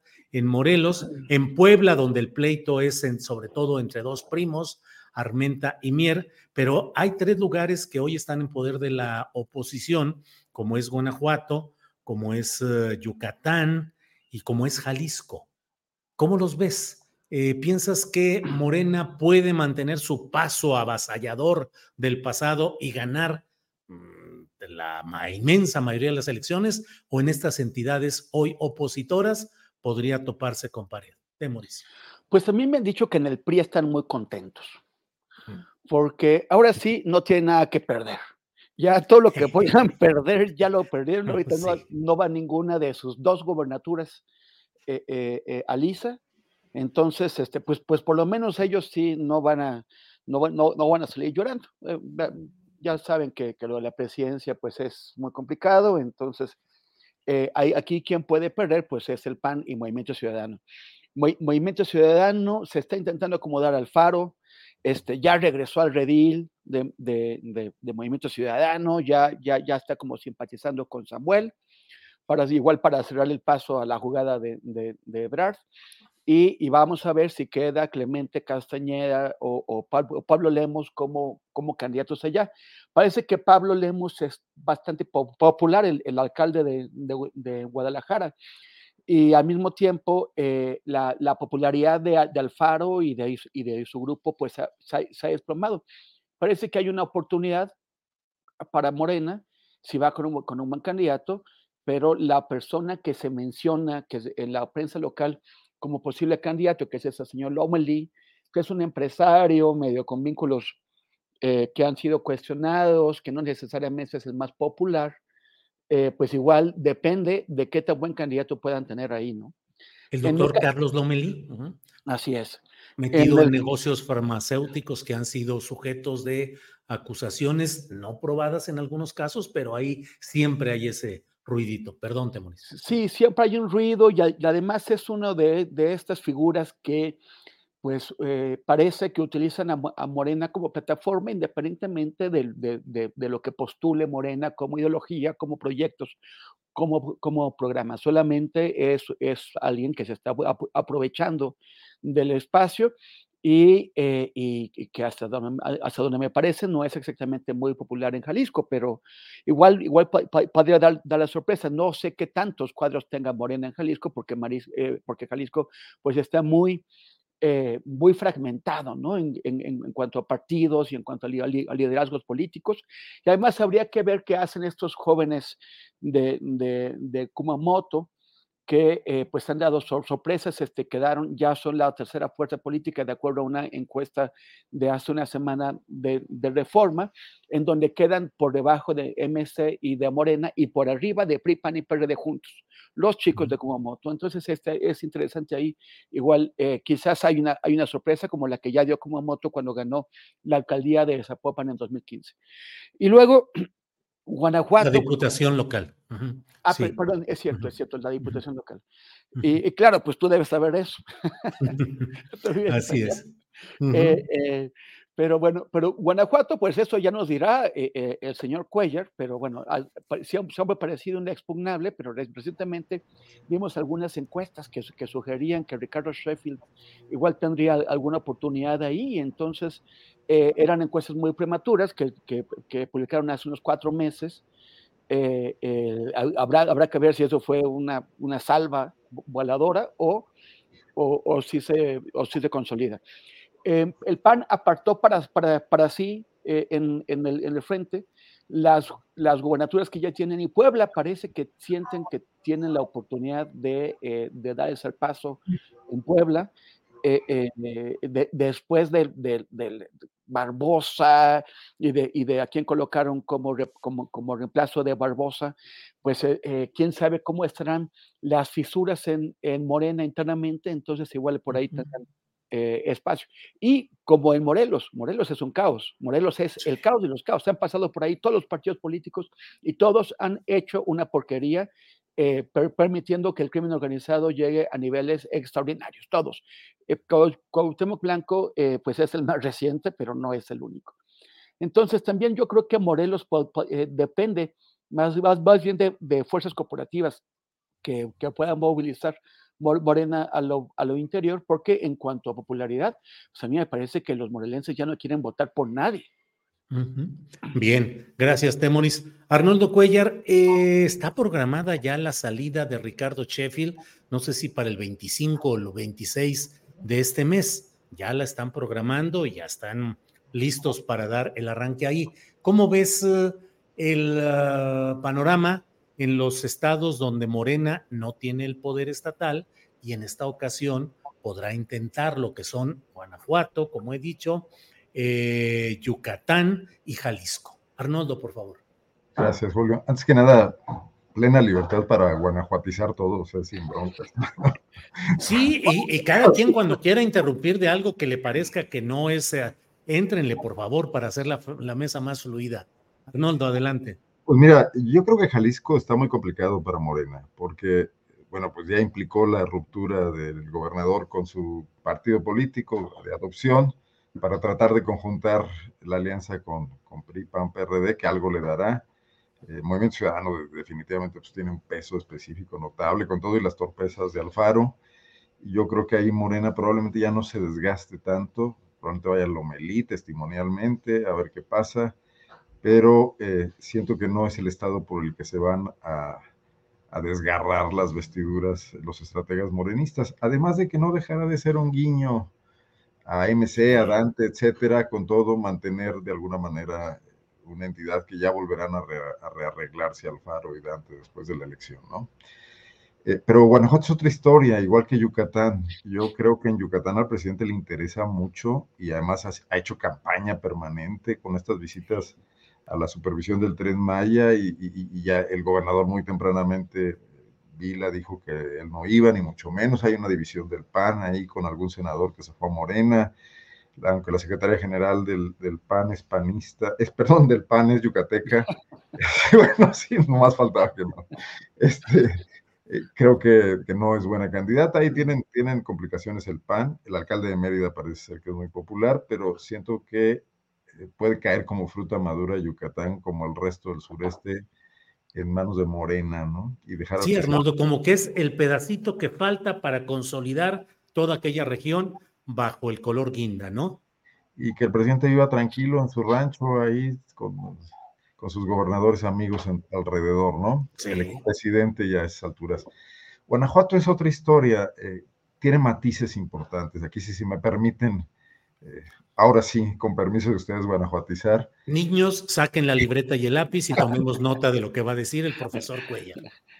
Sheffield está bien posicionado las encuestas de Morena internamente. Yo creo que difícilmente alguien, alguien le quita eh, la titularidad. Es el personaje más conocido. Fue eh, alcalde de León, eh, ha sido diputado varias veces por el PAN y luego ha sido dos veces candidato por Morena y eso cuenta, trae un historial tiene altos negativos y seguramente ya aprendió de las dos campañas anteriores a que debe contenerse mucho, porque sí ha sido, no, ha seguido el librito, no ha seguido el manual en, sus dos campañas. En la primera muy precipitadamente, estaba recién llegando a Morena, estaba todavía acomodándose la camiseta guinda, todavía se veía bajo el azul y, era complicado, ¿no? En la de alcalde yo creo que pudo haber hecho un mejor papel. Eh, creo que además lo perjudicó mucho las divisiones internas en Morena. Creo que hubo sabotajes internos del propio morenismo que veían que si a Sheffield le iba bien, se, volvía competitivo, lograba poner al PAN en jaque en León aún perdiendo, ya nadie le quitaba la candidatura a gobernador.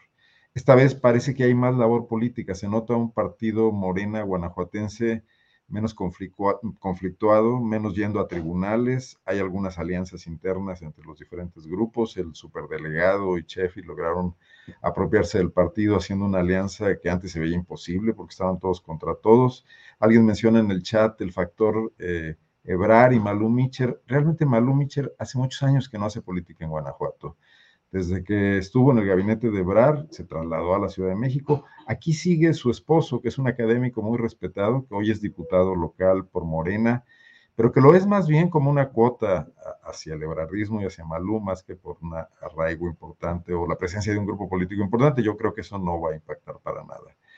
Si fuese eh, candidato, bueno, a Sheffield le haría competencia si deciden que es eh, hombre el género eh, masculino para, para la candidatura Ernesto Prieto, eh, quien tiene como su principal capital político ser López Obradorista desde la primera hora, desde, desde el PRD.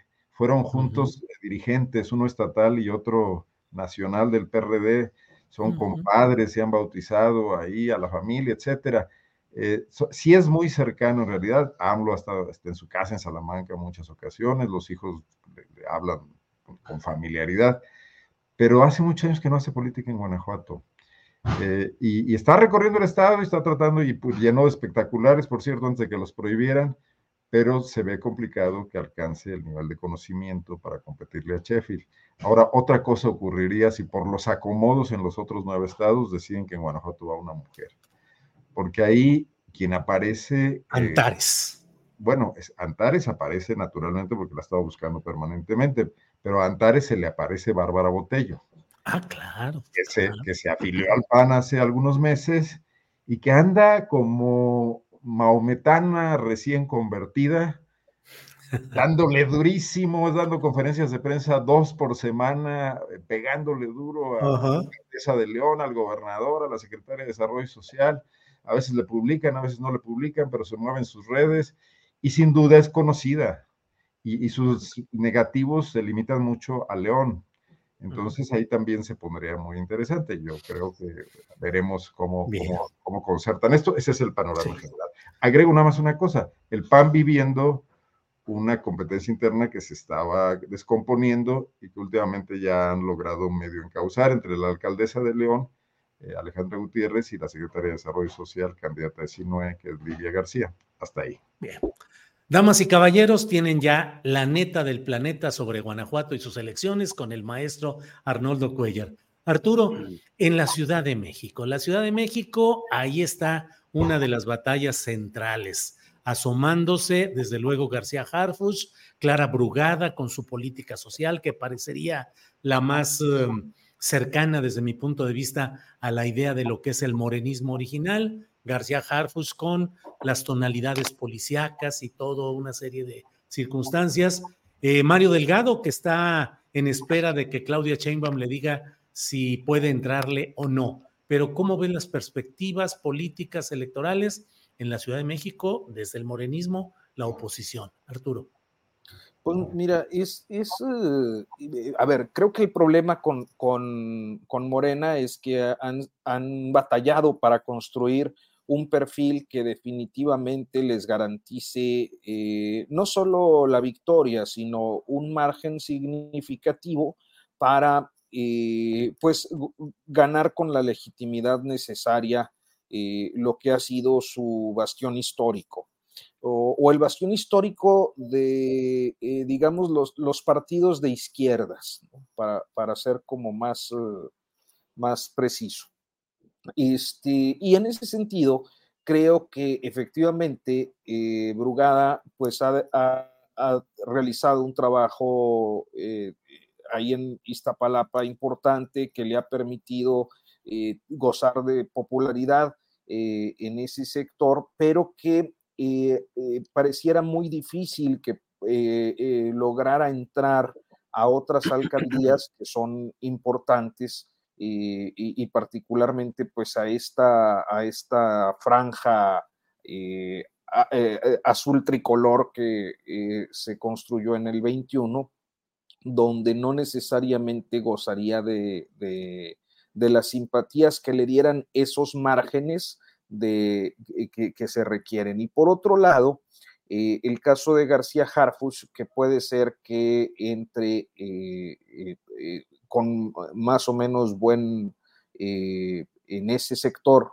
el, el, sector FIFI dirán, pues sí, esas alcaldías con, con otras condiciones eh, de preferencia política y también de, eh, situación, eh, pues donde están concentradas, digamos que las, las colonias con, mayor plusvalía.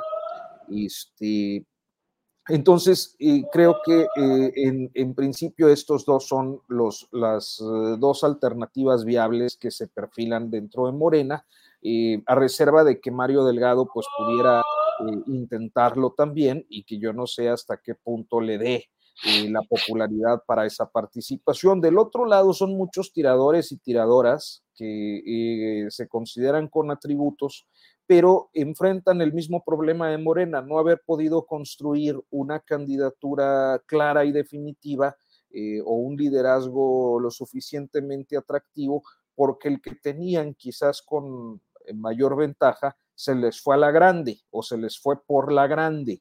Eh, que es el caso de Xochitl Galvez. Eh, entonces, creo que eso le mete una dinámica eh, compleja a la forma en la que se van a decidir las cosas en la Ciudad de México. Al último, creo que siempre va a prevalecer la unidad, que tampoco las cosas tendrían que ser tan difíciles para Morena en la medida en la que Claudia Sheinbaum eh, pues va como, como eh, de acuerdo a las encuestas y hasta este momento con una cómoda ventaja sobre sus opositores y que eh, naturalmente en una elección presidencial pues hay una incidencia en, es decir, arrastre de de votos eh, en las elecciones locales. Pero con todo y eso, creo que hay eh, una alta probabilidad de, que al menos los procesos de selección resulten un poco conflictivos, si bien eh, en un futuro puedan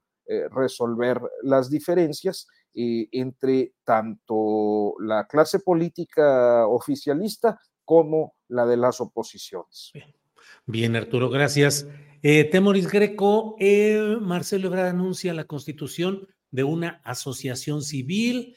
Eh, dice porque ahorita no se pueden registrar o solicitar el registro de partidos políticos nacionales y sigue ahí el, el suspenso, la telenovela, negociaciones para un lado, para otro. ¿Cómo vas viendo el camino de México, el camino de Marcelo Temoris?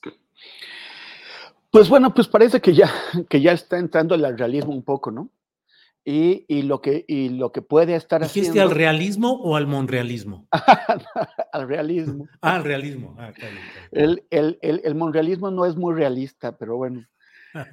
pero sí, yo, yo tengo la, la, impresión de que ya está viendo hacia más allá, más allá de 2024.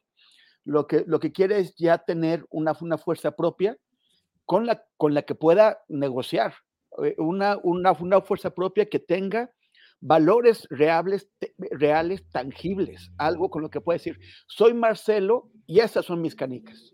No imaginar que tienen unas, unas, canicas que son eh, porcentajes en las encuestas, que aunque tengas una popularidad de que está en las encuestas, eso no significa que si tú haces este movimiento o aquel, ese, por, ese, por, ese porcentaje viene, viene contigo un, movimiento que represente para él una fuerza real adentro de Morena con la que pueda negociar, con la que pueda asegurar una posición, bueno, varias posiciones eh, en, el, en, el, camino, pero sobre todo la presidencial para 2030 y si, y si también en 2030 no, no se la van a dar, o en del 29, pues entonces con eso irse a otro lado o, tener ya el embrión de un, de un, de un partido. No, no será el primero, hay varios eh, agrupaciones políticas nacionales que, que, gente de Morena o aliados de Morena registraron eh, recientemente, como eh, también que, que al final de, cuentas son embriones de, partidos. Entonces él, él podrá probar esta vía pero cada vez también a mí me parece que ese acercamiento de Alfaro hacia la candidatura de Samuel significa que no queremos que venga Ebrard a alterar los equilibrios internos del movimiento ciudadano, aunque no tengamos eh, eh, las, las, las, ventajas que eso significa en crecimiento de, votos. Y luego, pero también lo que, lo que estaba pensando, que pensaba que me ibas a preguntar antes de, pasar a esto, que era el tema que, con, con, el que veníamos eh, con, conversando sobre Ciudad de México. El, a, mí, a, mí, me parece que lo interesante va a ser la, la disputa por las alcaldías, llamémoslas fronterizas. O sea, que quedó un mapa muy claro en 2021 en donde el, el oriente, o sea, la, la, ciudad está partida por la mitad, el oriente quedó con Morena, el occidente, el, el, el poniente quedó con, con el PRIAN. Y, a lo cual le dan una lectura de situación socioeconómica, de, o sea, de, de un lado de clase. A, a, mí me parece que frente, por ejemplo, frente a un Santiago Taboada, que es un señor güerito de Benito Juárez, perdón por, lo, por el güerito, este, San, San, San, San Krill diría me discriminan, pero yo veo muy difícil a la, a la, gente del oriente de la Ciudad de México dejándose pues seducir por, una, por, por, un personaje como, como Tabuada, que va a encantar en las lomas, que va a encantar en la del Valle, pero difícilmente alguien de Iztapalapa va, va a votar por él. Y si e igual veo, Clara Brugada no va a pegar del pero, otro lado, por ejemplo. Pero Clara Brugada tiene Iztapalapa, que es el, principal granero de votos de la ciudad. Eh, eh, Azcapotzalco también representa, perdón, Azcapotzalco, eh, la Gustavo Madero, que es el otro gran granero de, de, votos, puede caer también de su lado. A mí me parece que la, que la disputa va a estar en las alcaldías que, como decía, fronterizas. En Xochimilco, que eh, ha tenido muchos cuestionamientos, el alcalde morenista, ha sido muy criticado por, por, por, su gestión, la ganaron de panzazo. Pero realmente Xochimilco tiene, es un caudal de votos pequeño.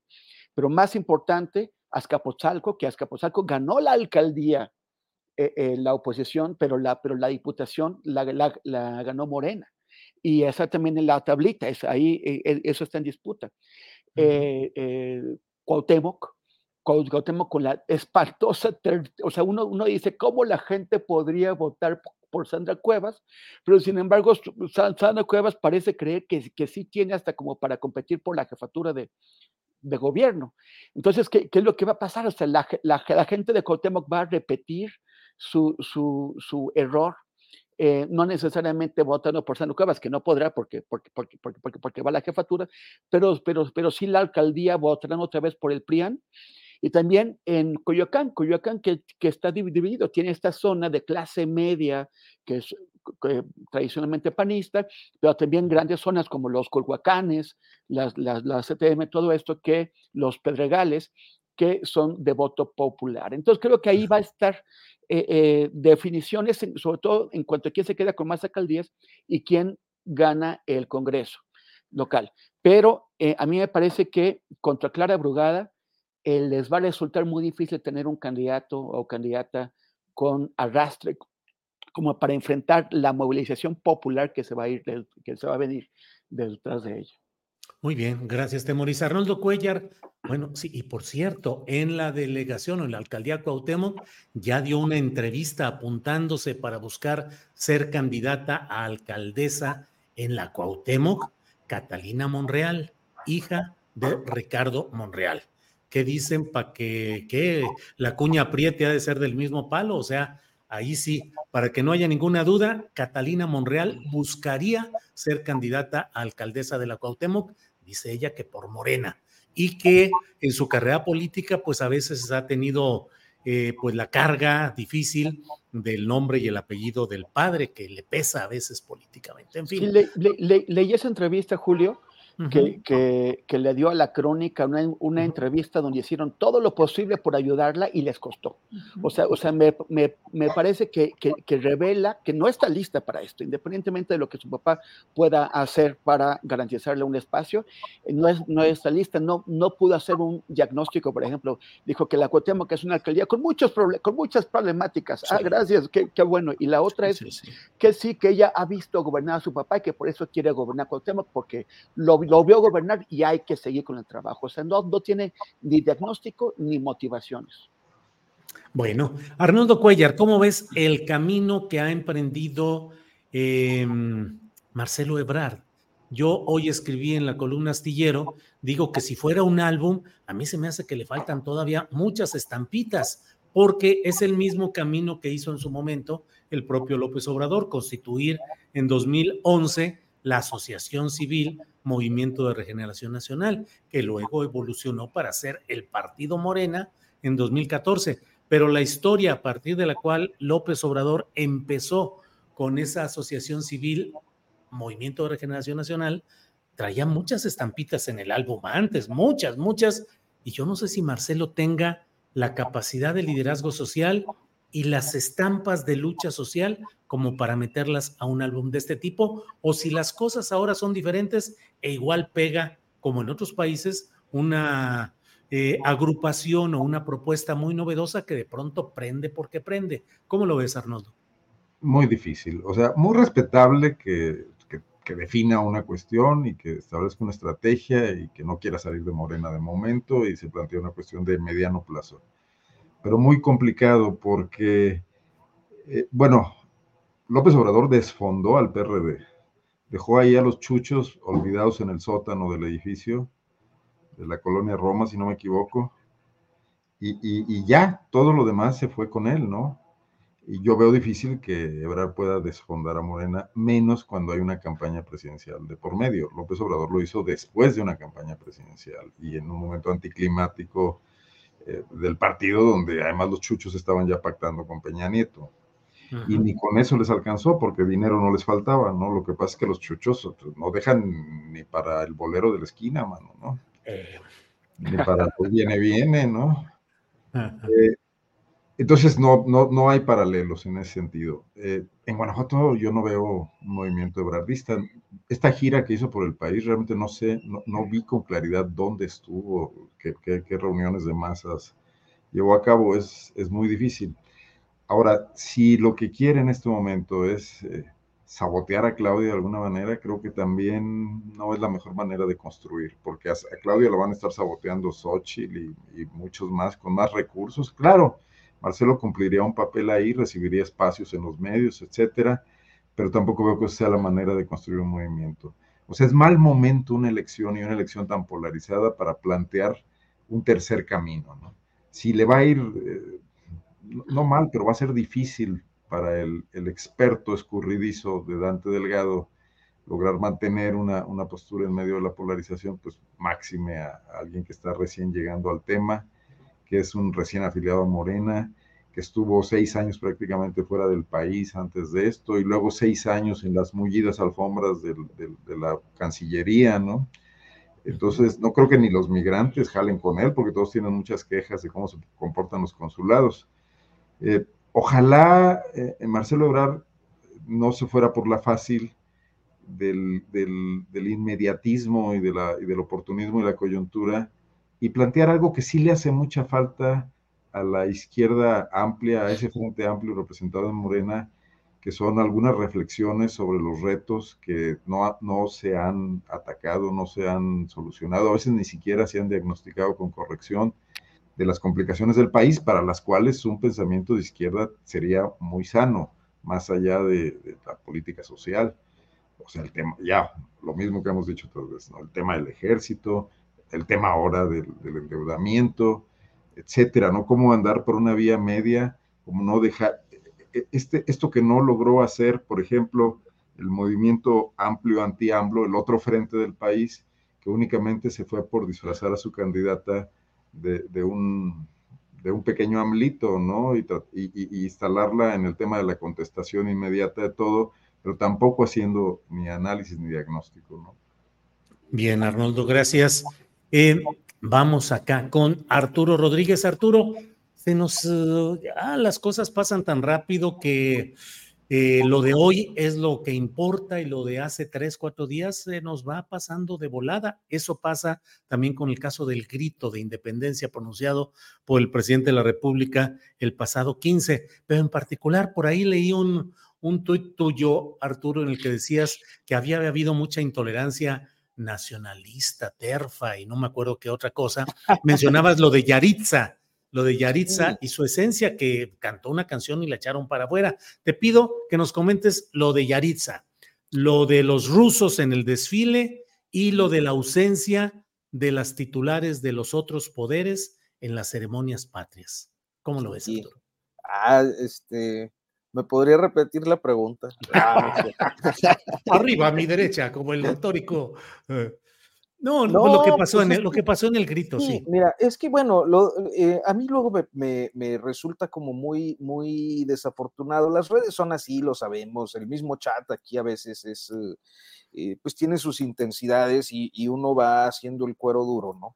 Pero en el caso de, de, de estos jóvenes mexico-estadounidenses, me parece que ha sido un exceso de un nacionalismo muy ramplón que también eh, pues tiene eh, ciertos anclajes en, la forma en la que a varias generaciones nos educaron bajo el, la égida del, nacionalismo revolucionario o algo así. Este, que luego la gente se pone muy ruda, o sea, yo la verdad es que no, no es como que me importe particularmente el género ni esa historia, me parece a veces un exceso el tratamiento para unas criaturas que pues, además están muy, muy jovencitos, este, que pues pecaron de sinceros, ¿no? No, veo yo mayor, pero, pero a veces eh, eh, hay, hay, reacciones que me parecen como muy, muy excesivas, eh, en ese caso concreto. Este, luego, pues estaba, decía yo, lo de las terfas y Lili Telles con el asunto de, la cineteca, ¿no? Este, este tema que, que pues de un episodio que creo que fue un episodio eh, ciertamente, eh, a ver, eh, lo pondría en estos términos, yo no, no creo que el personal ahí eh, lo haya hecho de, manera perversa, quizás por ignorancia o porque eh, a veces faltan protocolos para saber cómo atender una situación, se hizo más grande, pero cuando, pero entonces digo yo, es disculpable cuando se trata de ciudadanos o cuando se trata de, de personal que teniendo una responsabilidad, pues no es un personal que está en la toma de decisiones que a final de cuentas no fue lo suficientemente instruido para actuar en un, momento, pero sí me parece muy censurable o muy cuestionable cuando eh, las intolerancias llegan a la discusión pública a partir de un episodio como ese, que es lo que ha venido ocurriendo en estos días, sobre todo pues con la forma en la que Lili es bueno, termina uno hasta hasta este, dándole la razón a Adela Micha, que es alguien con quien yo no tendría yo creo que muchos puntos de coincidencia, pero pues bueno, este, en este caso la, intolerancia de Lili Telles y de muchas eh, mujeres eh, y personas que pudieran simpatizar con ella me pareció particularmente llamativo. Y el asunto de los rusos es que no es, o sea, entiendo los mensajes, entiendo también las posiciones de quienes pues tienen una visión eh, en función de lo que ocurre entre Rusia y Ucrania y todo esto. Pero también me parece que hay una sobreatención, este, porque yo al menos hasta ahora es la primera vez que noto una, un desbordamiento, al menos en las redes sociales, este, en las discusiones por los países invitados al desfile. O sea, la verdad es que la mayor parte de la gente anda bien cruda el 16 y que se andar fijando que se invitaron a Tumbuktu o yo qué sé. Ah. Este, pero, pero este momento político hace que cualquier situación o cualquier episodio llegue a estas dimensiones. Habrá quien diga, eres un irresponsable, Arturo Rodríguez, el país no ha fijado una postura eh, pues, a ver, yo creo que lo ha fijado en diferentes momentos en los canales diplomáticos. A lo mejor no es la postura que unos u otros quisieran, este, pero ahí está. Eh, eh, me parece que no, no hay un tema un tema trascendental en eso, pero se inflan, se inflan, se inflan los asuntos, este, pues naturalmente con una intencionalidad política. Entonces percibía yo como esas intolerancias el sábado que estaba ahí scrolleando en el Twitter, o en el X, como se llama ahora. Este, y, pues me salió el, el tuitcillo ese, Julio. Vaya, vaya, Arturo, pues todo un tuitcillo. En fin, muchas gracias, Arturo. Temoris Greg. Confiesa, Arturo, no andabas crudo tú también. No, no yo no. ¿Tú no? No. Ni siquiera este, te puedes escudar en eso. ¿Cómo lo ves, Temoris, que dice Arturo que él no, que nada de crudo los 16, ni, ni otro día le creemos, Temoris? Pues es que, híjole, este, este Arturo sí es este muy, es muy bien portado, no, no, no, es, es, es, muy, es muy aplicado. El, por, eso nos da esquinazo en el Covadonga. Sí, sí, sí, claro, ahí nos deja abandonados. Bueno, pues uh, Temoris Greco, eh, nos quedan muchos temas y el tiempo se va agotando, pero ¿qué opinas de esta controversia acerca de la entrega del bastón de mando del presidente López Obrador fuera de Palacio Nacional y él dice fuera de horario de trabajo? Eh, la entrega del bastón a Claudia Sheinbaum. Se ha hecho ya una discusión. El INE dice que tiene que retirar la fotografía correspondiente. Salió un eh, representante o dirigente de una comunidad indígena del norte del país diciendo que el bastón de mando no se puede transferir así como así. ¿Cómo ves esta de entre otras de las súbitas y efímeras polémicas de las cuales está poblada nuestra vida política, Temoris? Bueno, pues a mí me parece que, o sea, a ver, eso, eso, eso sí, sí es en clave interna, o sea, es, es hacia el movimiento. El, presidente está, está, entregando simbólicamente la dirigencia a, la, la, persona que salió electa entre las, por las encuestas. Y, y, y, y el, el, INE a mí me parece que igual se está metiendo en un procedimiento interno. Todo lo demás ha sido, o sea, todo, todo lo demás ha sido electoral. Eh, eh, fuera de tiempo. O sea, ya lo hemos comentado aquí. Han, todo el mundo, todos los partidos políticos se lanzaron a, a, a, romper la ley y el INE fue incapaz de actuar ante, ante eso. Lo único que logró fue como acomodarse, poner unas reglitas por aquí, unas reglitas que ni siquiera ha hecho aplicar.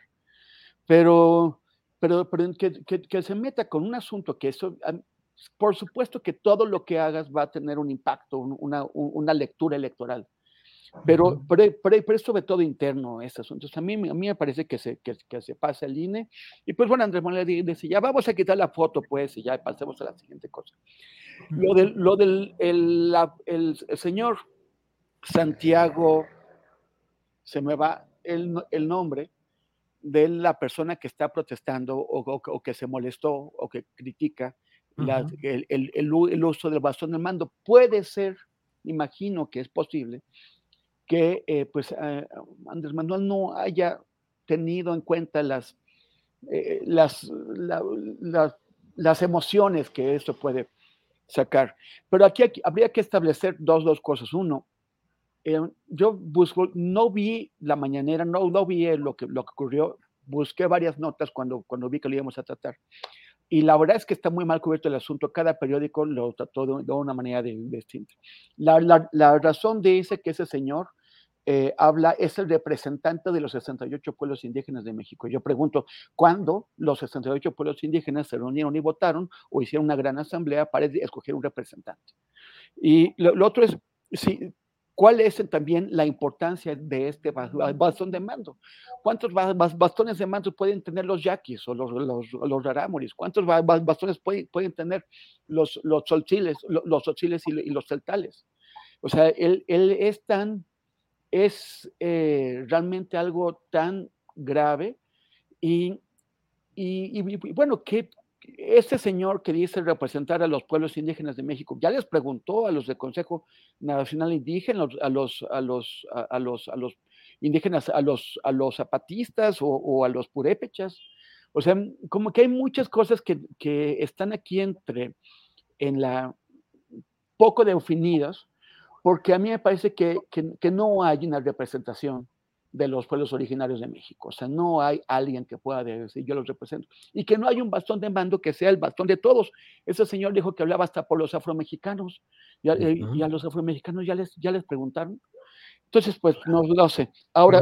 Ahí, yo sí tengo un punto, Temoris, aprovechando que Julio nos dio permiso para. Vale, vale. No, no permiso, se lo suplico que.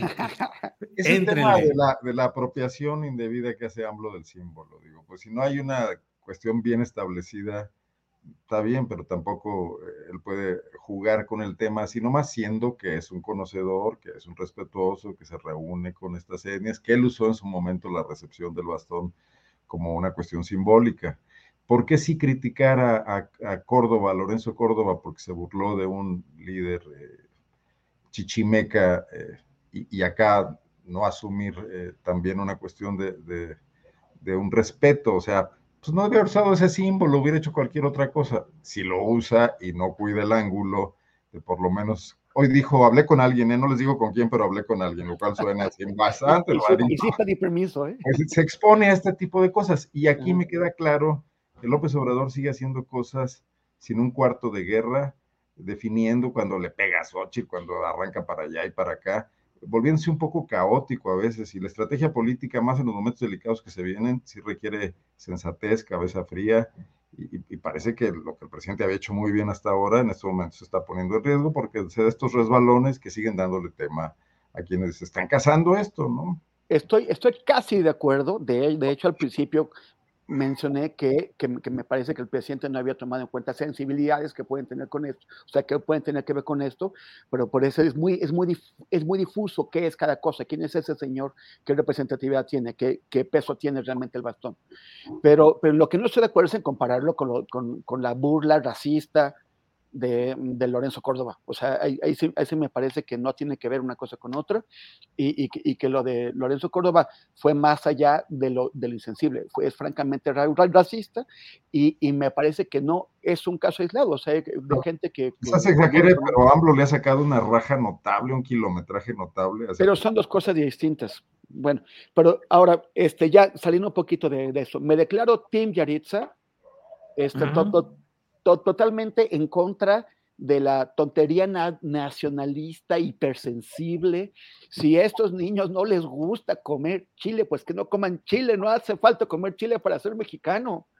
O sea, ¿qué, onda? O sea, es que es como que eh, eh, se, volaron la barda con todo esto y la verdad es que coman o no chile, estos chicos están haciendo un gran trabajo difundiendo música mexicana preciosa está súper bien y, eso es mucho más importante que tonterías de, de Se Come Chile. Y también me declaro Team Inclusión. Ese, ese, ese tema de cómo incluimos a las, a las personas que tienen eh, otras, otras sensibilidades en cuanto a su identidad, eh, es, es, es, un asunto que, que, tiene que resolver las sociedades del siglo XXI y hay que ver cómo, cómo lo, lo, hacemos. A mí me parece que que eh, incluir está en el corazón, en el espíritu de las izquierdas, y todo lo que sea exclusión son actitudes reaccionarias, intolerantes de derecha. Bueno, después de que ya hubo este cruce de opiniones entre Arnoldo y Temoris, pasó con Arturo. Que, ya hizo que me calificaran de eh, amargado conservador. Eso, bueno, primer logro inmediato. Y fíjate, iba a comentar nomás que ya el tiempo se nos va, cosas a veces como esto de de mm, Yaritza y su esencia, y luego fenómenos de protesta social, como se ha dado por el asesinato de un rapero que yo no conocía, Lefty SM, que fue asesinado y tiene una rola que se llama Es por México o algo así, pues la verdad fregona y que la andan cantando mucho en Estados Unidos y todo, y lo mataron acá en Guadalajara y hubo una protesta de siete mil personas y no sé cuánto, cuánto rollo. Pero bueno, Arturo Rodríguez, llega el momento más deseado de esta sección, el del postrecito en el cual usted puede hacer y decir lo que quiera, que para eso estamos aquí, para escucharlo, don Arturo. O sea, antes no, nomás hasta... Sí, antes sí, pero ahora con más, como decían aquellos, este, les prometo que el puente, no hay agua, también eh, ponemos ahí el agua, lo que sea necesario. Fíjate, fíjate cómo le di vueltas para tratar de zafarme precisa pregunta, Arturo.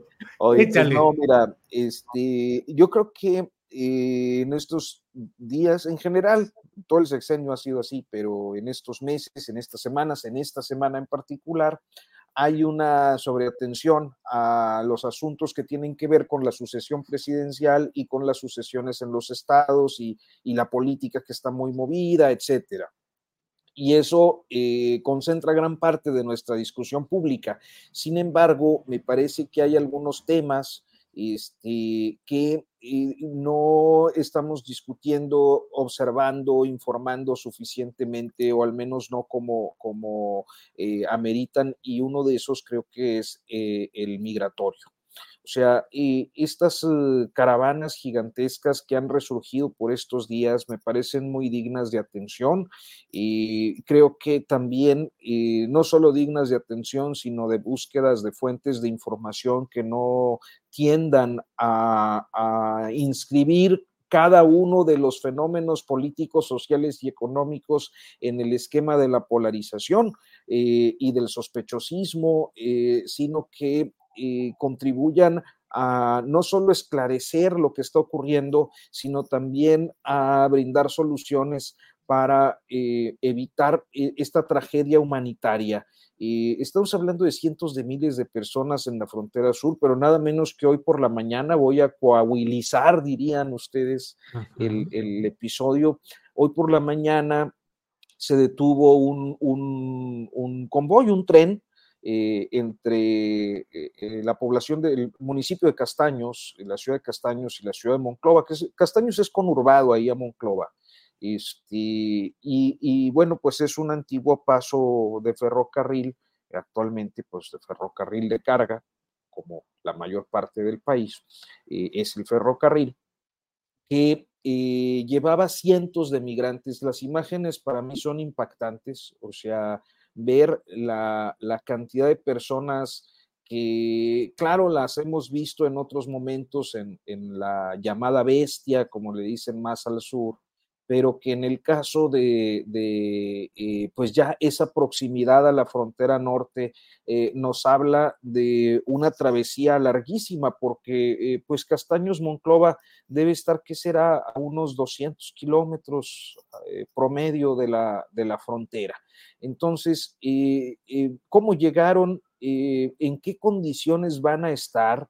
yo creo que no es un, un tema eh, eh, y espero que no sea un tema sensible porque, porque pues también con esto de que eh, uno dice una cosa y ya te inscriben en uno de los polos, pero es indiscutible que hay problemas presupuestales graves derivados de la llamada austeridad republicana en muchos ámbitos y uno de esos creo que es el migratorio. Entonces, quería yo eh, hacer esta mención, nada más porque me parece que es una semana y un momento crítico en el tema.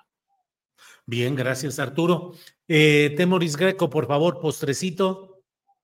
Híjole, pues es que creo que me, debí haber guardado lo de Tim Yaritza para el postrecito porque ya me quedé sin, sin postre. Gracias, Temoris. Arnold. Ah, perdón. que me hablé. Gracias.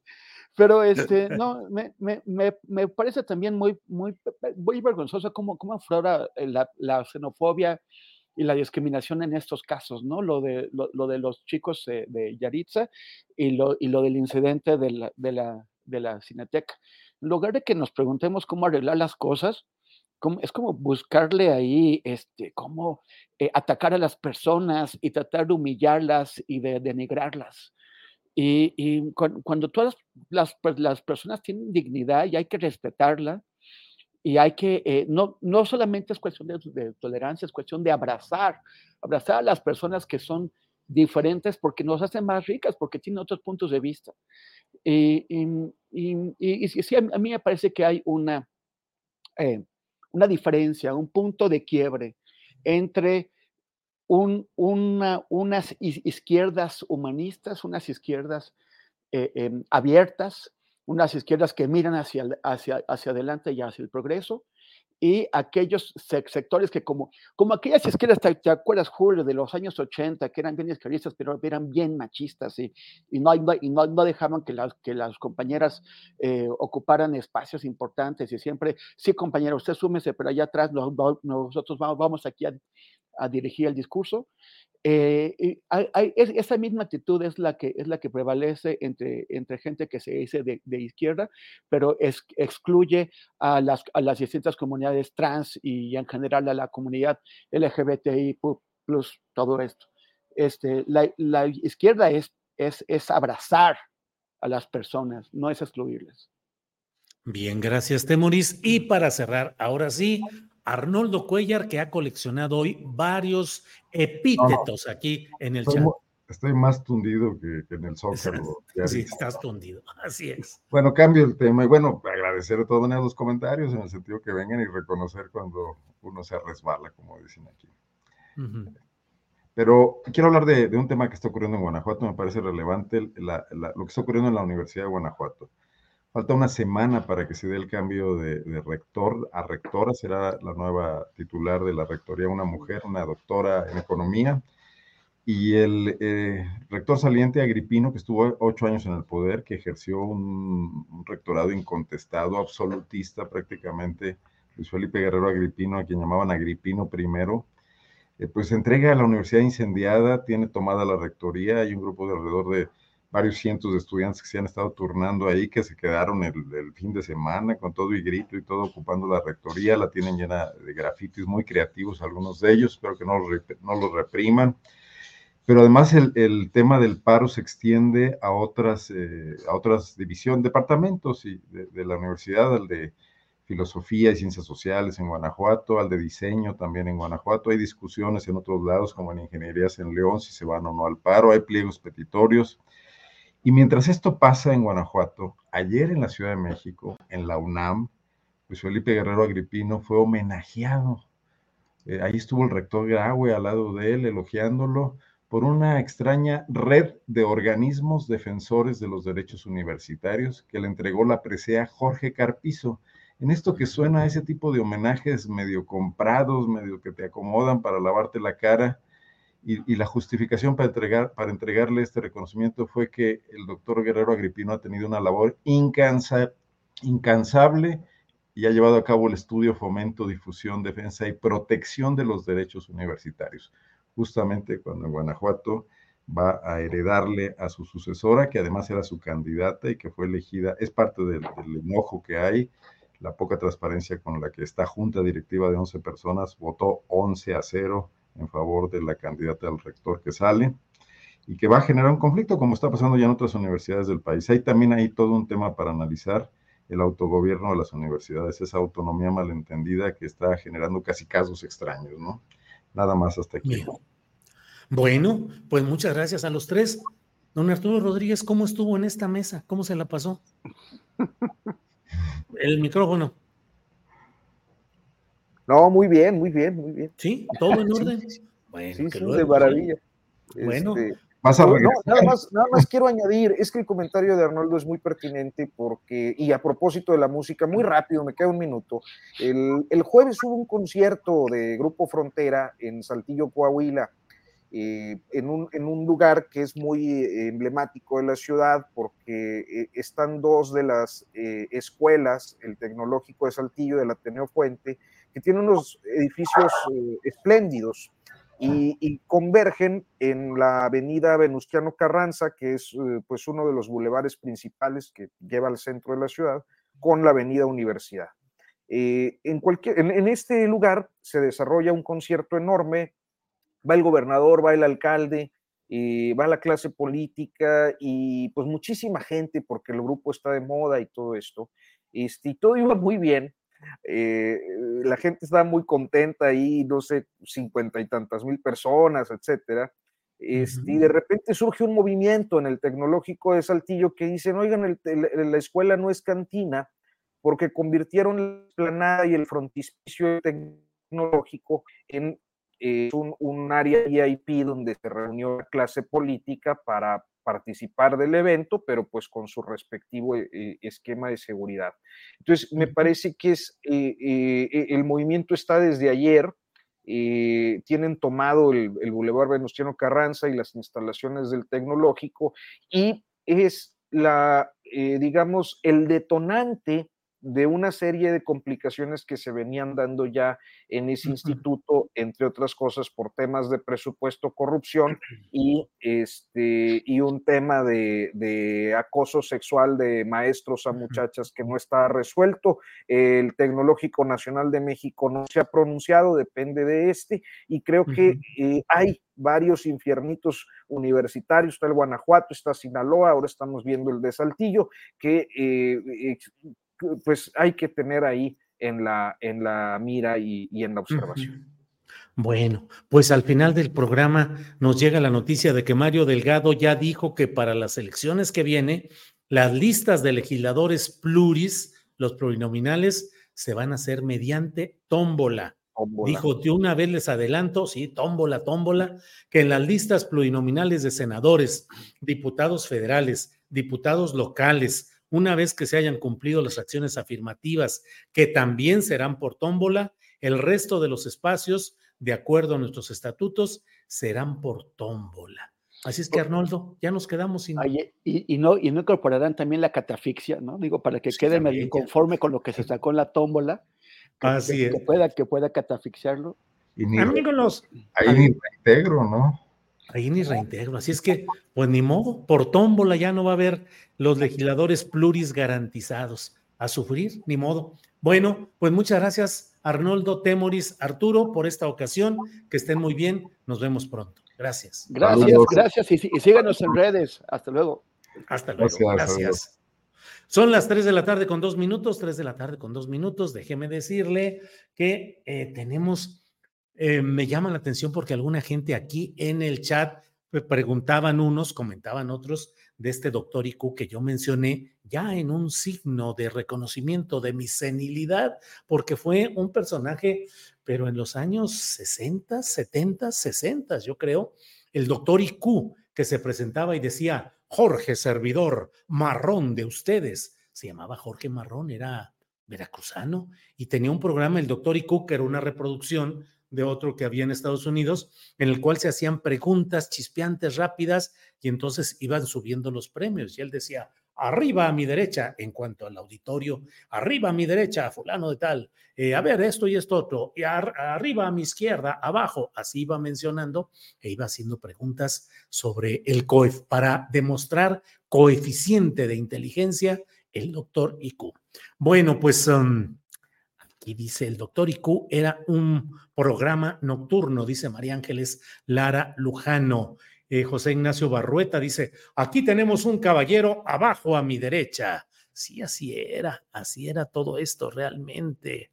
Eh, aquí tenemos a una dama, doctor, decía la ayudante, sí, Mark Sam, sí, porque tenía una ayudante ahí que andaba y decía, aquí tenemos a una dama, doctor. Y entonces él ya preguntaba alguna cosa complicada, ¿cuál es la capital de, de tal lugar? Y luego iba subiendo, iba haciendo preguntas, preguntas. Le decían, aquí tenemos una dama, doctor, dice Sergio Soberanes. Lolita Dalbert dice, yo recuerdo ese programa.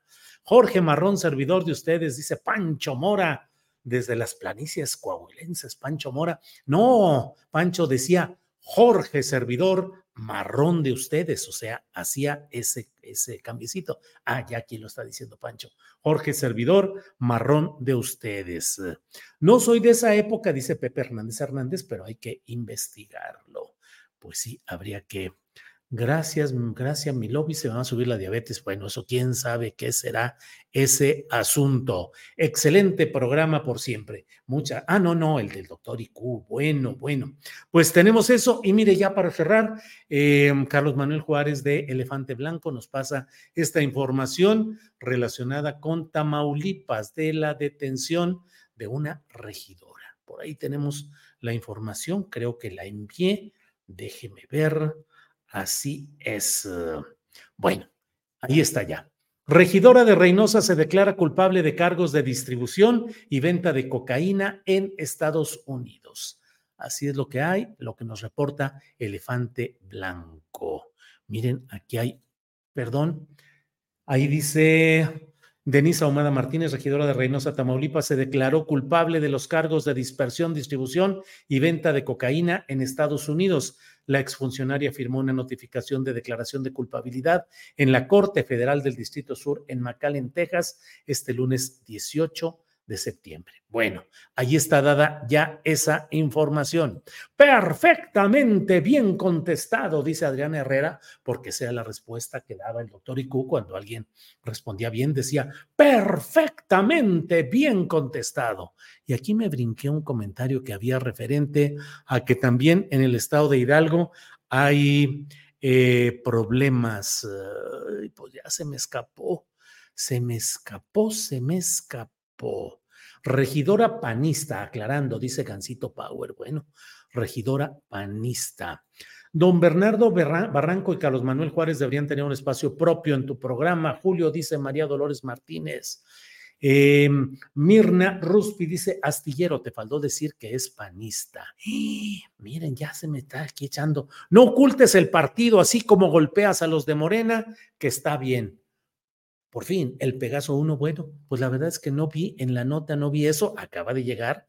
no crea que tuve mucho tiempo de agregarle, de montar en mi caballo. Jonathan Ponce Quintana dice, Julio, excelente programa el de hoy y la videocharla de anoche también. El tema del padrino, magnífica película. Muy bien.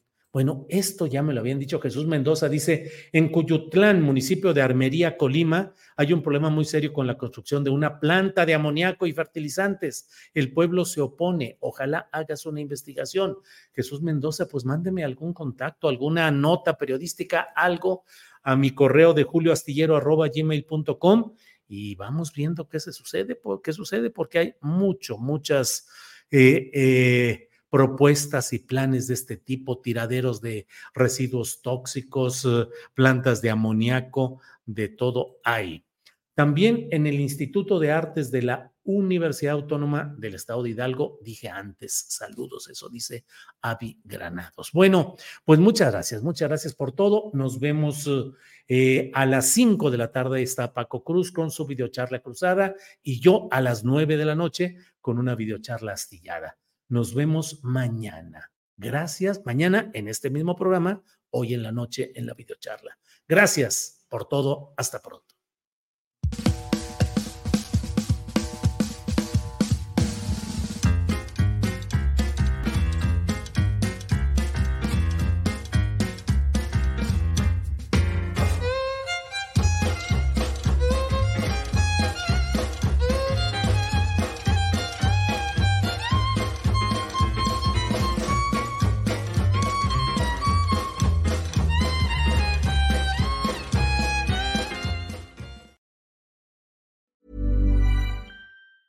¿Te preocupas por tu familia? Entonces, ¿por qué darles solo huevos ordinarios cuando pueden disfrutar de lo mejor? Eggland's Best, los únicos huevos con ese delicioso sabor fresco de granja, además de la mejor nutrición, como 6 veces más vitamina D, 10 veces más vitamina E y 25% menos de grasa saturada que los huevos regulares, además de muchos otros nutrientes importantes. Así que, dales los mejores huevos. Eggland's Best, mejor sabor, mejor nutrición, mejores huevos.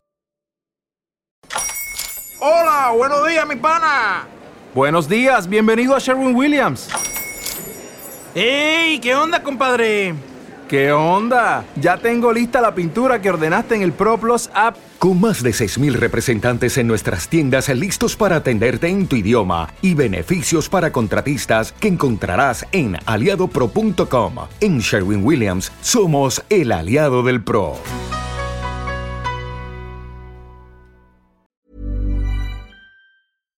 Para que te enteres del próximo noticiero, suscríbete y dale follow en Apple, Spotify, Amazon Music, Google o donde sea que escuches podcast.